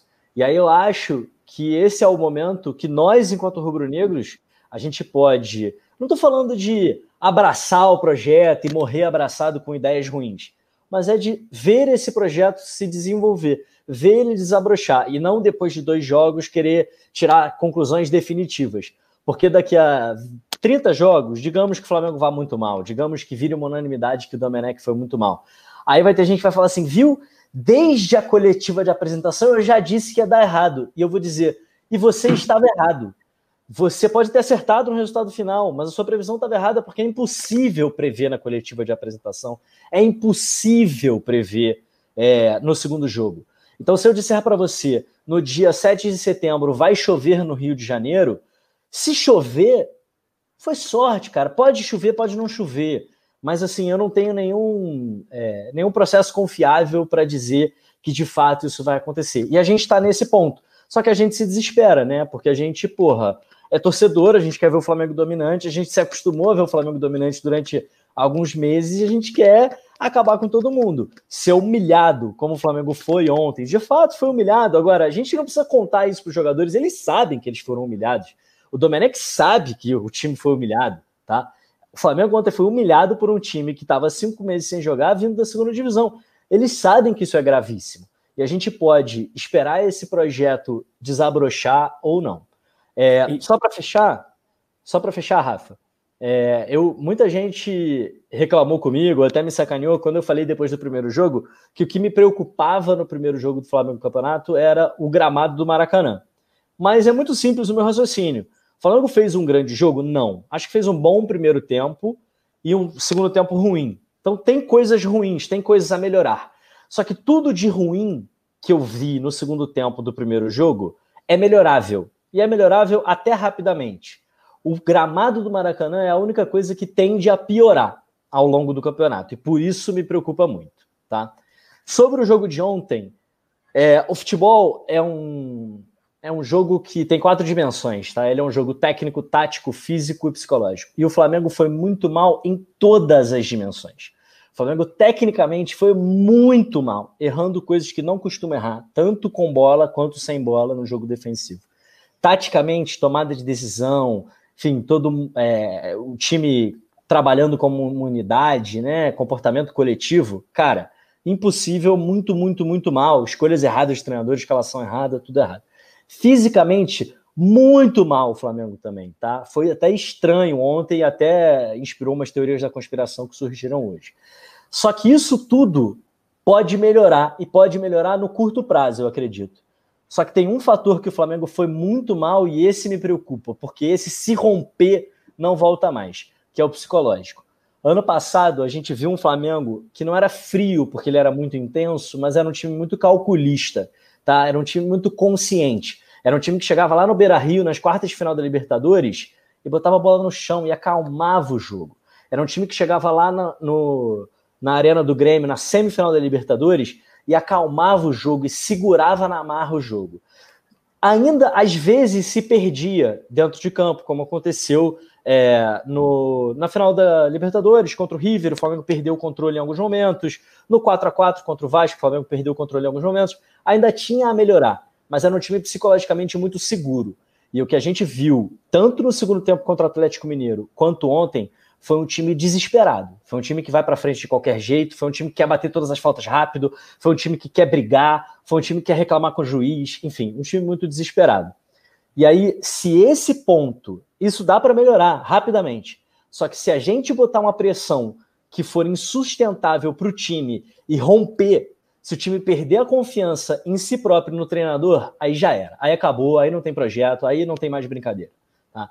Então, o tático, o técnico ninguém deixou de aprender ali. O tático, os caras conversam, resolvem, enfim, vai dar. O físico, cara, é trabalhar, não tem muito segredo, né? É trabalhar e, e e honrar ali aquele melhorar nesse aspecto. O psicológico, eu também acho que é uma questão de confiança que eles podem melhorar, mas cabe a nós cuidar para que não se rompa uma relação de confiança entre treinador e diretoria, entre treinador e jogadores, entre o próprio elenco, tá? É, porque aí isso aí é muito difícil e aí o Flamengo praticamente volta para a estaca zero. Então, enquanto torcedor rubro-negro, eu espero que, como a gente fez oito anos atrás, a gente consiga se repensar enquanto clube de futebol para pensar no que é bom para a gente mesmo, né? Para se construir no longo prazo da maneira que o Flamengo precisa ser construído. Essas são as palavras finais. Desculpa, falei muito, mas era importante. Que espetáculo, cara. Uma, mais uma aula, né, do Theo. E eu, eu ainda não li o livro porque ainda não está disponível já já no Kindle, né? Mas tem outras formas de você adquirir o seu livro. É, mas enfim, eu já sei que o livro começa exatamente com isso, o projeto, né? Que o gol do Gabigol começa lá com a venda do Wagner Love, né? Com a exatamente. eleição de 2012. É, e eu quero fazer uma pergunta rápida, até o na lata. Qual foi o melhor jogo do Flamengo 2019 que você aborda no livro Outro Patamar? O melhor ah, jogo. Para mim, é, o mais importante ou o que o time jogou melhor? O time jogou melhor. Flamengo, melhor atuação. Melhor Flamengo, atuação do Flamengo, é, Grêmio 1, Flamengo 1 no primeiro jogo da semifinal da Libertadores. Jogou muito, jogou muito. Jogou mais que o 5 a 0 foi é, Aquele placar foi a maior inverdade do mundo. Para mim são dois. É um na Libertadores e um no Campeonato Brasileiro. Esse e o outro é Flamengo e Palmeiras 3 a 0 no Maracanã, que foi a primeira atuação do time titular, né? Do time dos 11 que acabaram virando titulares. Foi a primeira vez que jogaram juntos e ali foi a hora que eu acho que todo mundo falou: caralho, tipo, vai, vai dar bola esse negócio aí. É. Pois é, e, e, outra pergunta muito rápida aqui também do Vicente falar: cadê o canal do Theo? Essa é uma outra pergunta que todos estão não, fazendo. Você vai ter que fazer um canal, Theo, porque o que estão te pedindo de fazer se esse canal, você, você não escapa mais. Se você não Cara, fizer, eu faço para você. Se você não fizer, eu, eu faço para você. Aí te Cara, dou a senha. Então, essa é a parada. Se você quiser produzir, fazer o SEO, filmar, editar, putz, cara, tamo junto, vamos nessa. O conteúdo eu sei fazer. Tá, a parada é. Eu tenho um canal no YouTube, tem poucas coisas lá, porque simplesmente vocês podem ver, minha iluminação é ruim, meu áudio não é bom, né? Minha câmera é ruim. Eu ainda preciso melhorar muito nessa área de vídeo. Eu faço tudo o que eu faço sozinho, cara, completamente sozinho, todas as imagens, todas as edições dos vídeos, tudo. Então, como eu sei que eu consigo fazer texto mais rápido e com mais qualidade, eu foco no texto.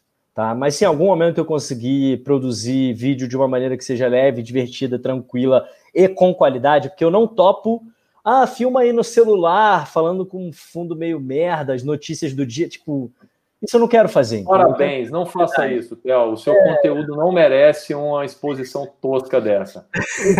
sabe, eu quero fazer bem feito e eu vou fazer, mas calma, é devagarinho, do jeito que dá, é isso. Aí, aí a galera já ficou satisfeita, já gostou. A galera falou: se, se o Theo fosse político, ele teria meu voto. Outros, Theo para presidente. A Mari tá Theo muito sensato. Theo 2022. Opa, Theo vai pintar na presidência do Mengão. Ricardo Borges, Theo é futuro presidente. É, o futuro a Deus pertence. Oh, bom, é, Emerson Ricardo, Fernando de Souza, Vicente Flá, Josi Resistência, a galera aplaudindo a nossa resenha. Ah, muito bacana. O Simon comentou: uma resenha que merece uma chuva de likes. Seja bem-vindo, Theo. Theo, muito obrigado mesmo, cara. Zogby, sensacional como sempre. Um abraço.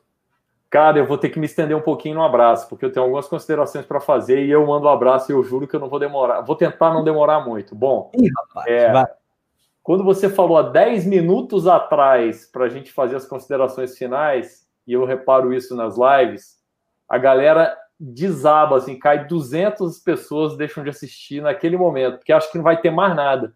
Eu lamento demais por essas pessoas que não assistiram essa fechada de, de, de live que o Theo deu agora. Entendeu? Eles no cara, foi espetacular. É, pô, a live inteira foi sensacional, mas essa finalizada que ele deu foi.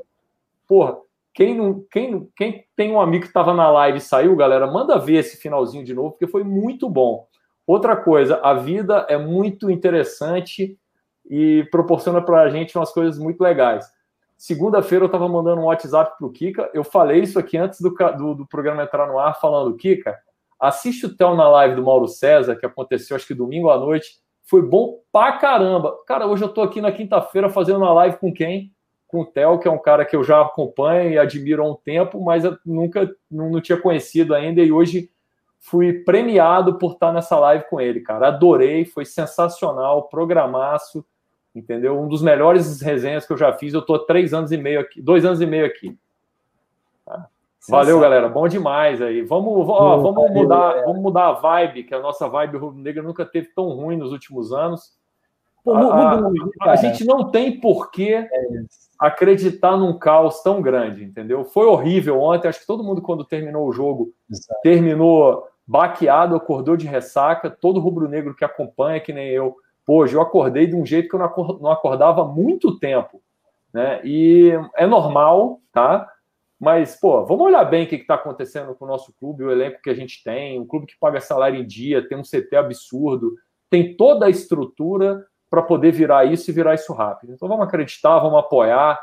É, ainda bem até que não está tendo torcida para chamar o Domenech de burro no Maracanã, porque se bobear é até atrapalhar mais do que ajudar. Né? E, eu vou fazer uma adaptação da música do Domen, né? É, pois eu é. xingar ele na música. Mas Bom, é isso aí. É como sempre, é um prazer estar aqui com vocês. Valeu, Rafa, valeu, Túlio, valeu, Theo. Um prazerzão, cara. Zogby gigantesco, direto de Brasília, aqui no Resenha do Coluna. Poeta Túlio, fala meu conselheiro, se despeça da nação, mais um resenha sensa, né? Usando seu bordão, mais um resenha deliciante para conta. Isso, é, agradecer aqui primeiramente o Theo, que eu brinco assim que digo que ele é professor, porque o Theo, assim como eu gosto muito também dos comentários do Deco, e, e o Theo ele é muito claro, né? Ele, ele fala sobre tática que você consegue absorver aquilo. Se, vocês que vão ter oportunidade de ler o livro depois, vocês vão ver que vocês vão sentir o, o, o Guardiola ali, sabe? É, porque você consegue absorver, e é, um, e é um conceito muito bacana, uma coisa que eu venho explorando também hoje no, no né, na questão do futebol. E a galera tava vendo aqui, pô, o Túlio tá só ódio, Túlio, meu irmão, eu vivo Flamengo é intenso pra cacete, sabe é? Tipo, é uma paixão, um amor muito louco e é isso, entendeu? Esses caras, Rafinha, que se dane essas porra agora, tudo passado. É Flamengo, entendeu? Tem aqui, ó, tudo tatuado. Flamengo é, é sangue pra caramba. E agradecer aí o Rafa aí, mais uma vez ao Theo, Zog, que é sempre a qualidade imensa, e a galera também que comenta aqui pra caramba. É bacana também. Tamo junto, saudações rubro-negras e vamos que vamos. É isso. O Túlio, o Túlio Pistola, ele representa a galera, isso é sempre maneiro. Valeu, poeta, valeu, grande Theo Benjamin. Vamos deixar o link para a galera adquirir logo o livro Outro Patamar, que é imperdível. Encerra o papo para a gente então, Theo. Fecha o nosso resenha, então, fecha a conta aí. Lembrando a importância da galera deixar o like. Amanhã a gente fala de Rafinha, fala, fala do resto. Tem jogo sábado, mas foi quase, foram quase duas horas aí de um papo leve sobre futebol e sobre Flamengo. Muito obrigado por isso, cara. Volte sempre. Que isso, cara, eu que agradeço de verdade aí pelo, pelo espaço, pelo convite, pelo carinho, pô, muito obrigado. Eu adoro falar sobre futebol, adoro falar sobre Flamengo, adoro viver esse negócio. E acho que, cara, o, o para fechar, eu queria resumir tudo aquilo que eu falei dez minutos atrás. É, a gente não chegou em outro patamar à toa, tá? Não foi por acaso, não foi coincidência, não foi uma sorte. Então a gente chegou em outro patamar porque o Flamengo soube se pensar como clube para chegar lá. Vamos continuar construindo isso porque ainda tem muita coisa para subir, ainda tem muita estrada para andar. Então é isso, galera. Tamo junto, valeu e até a próxima.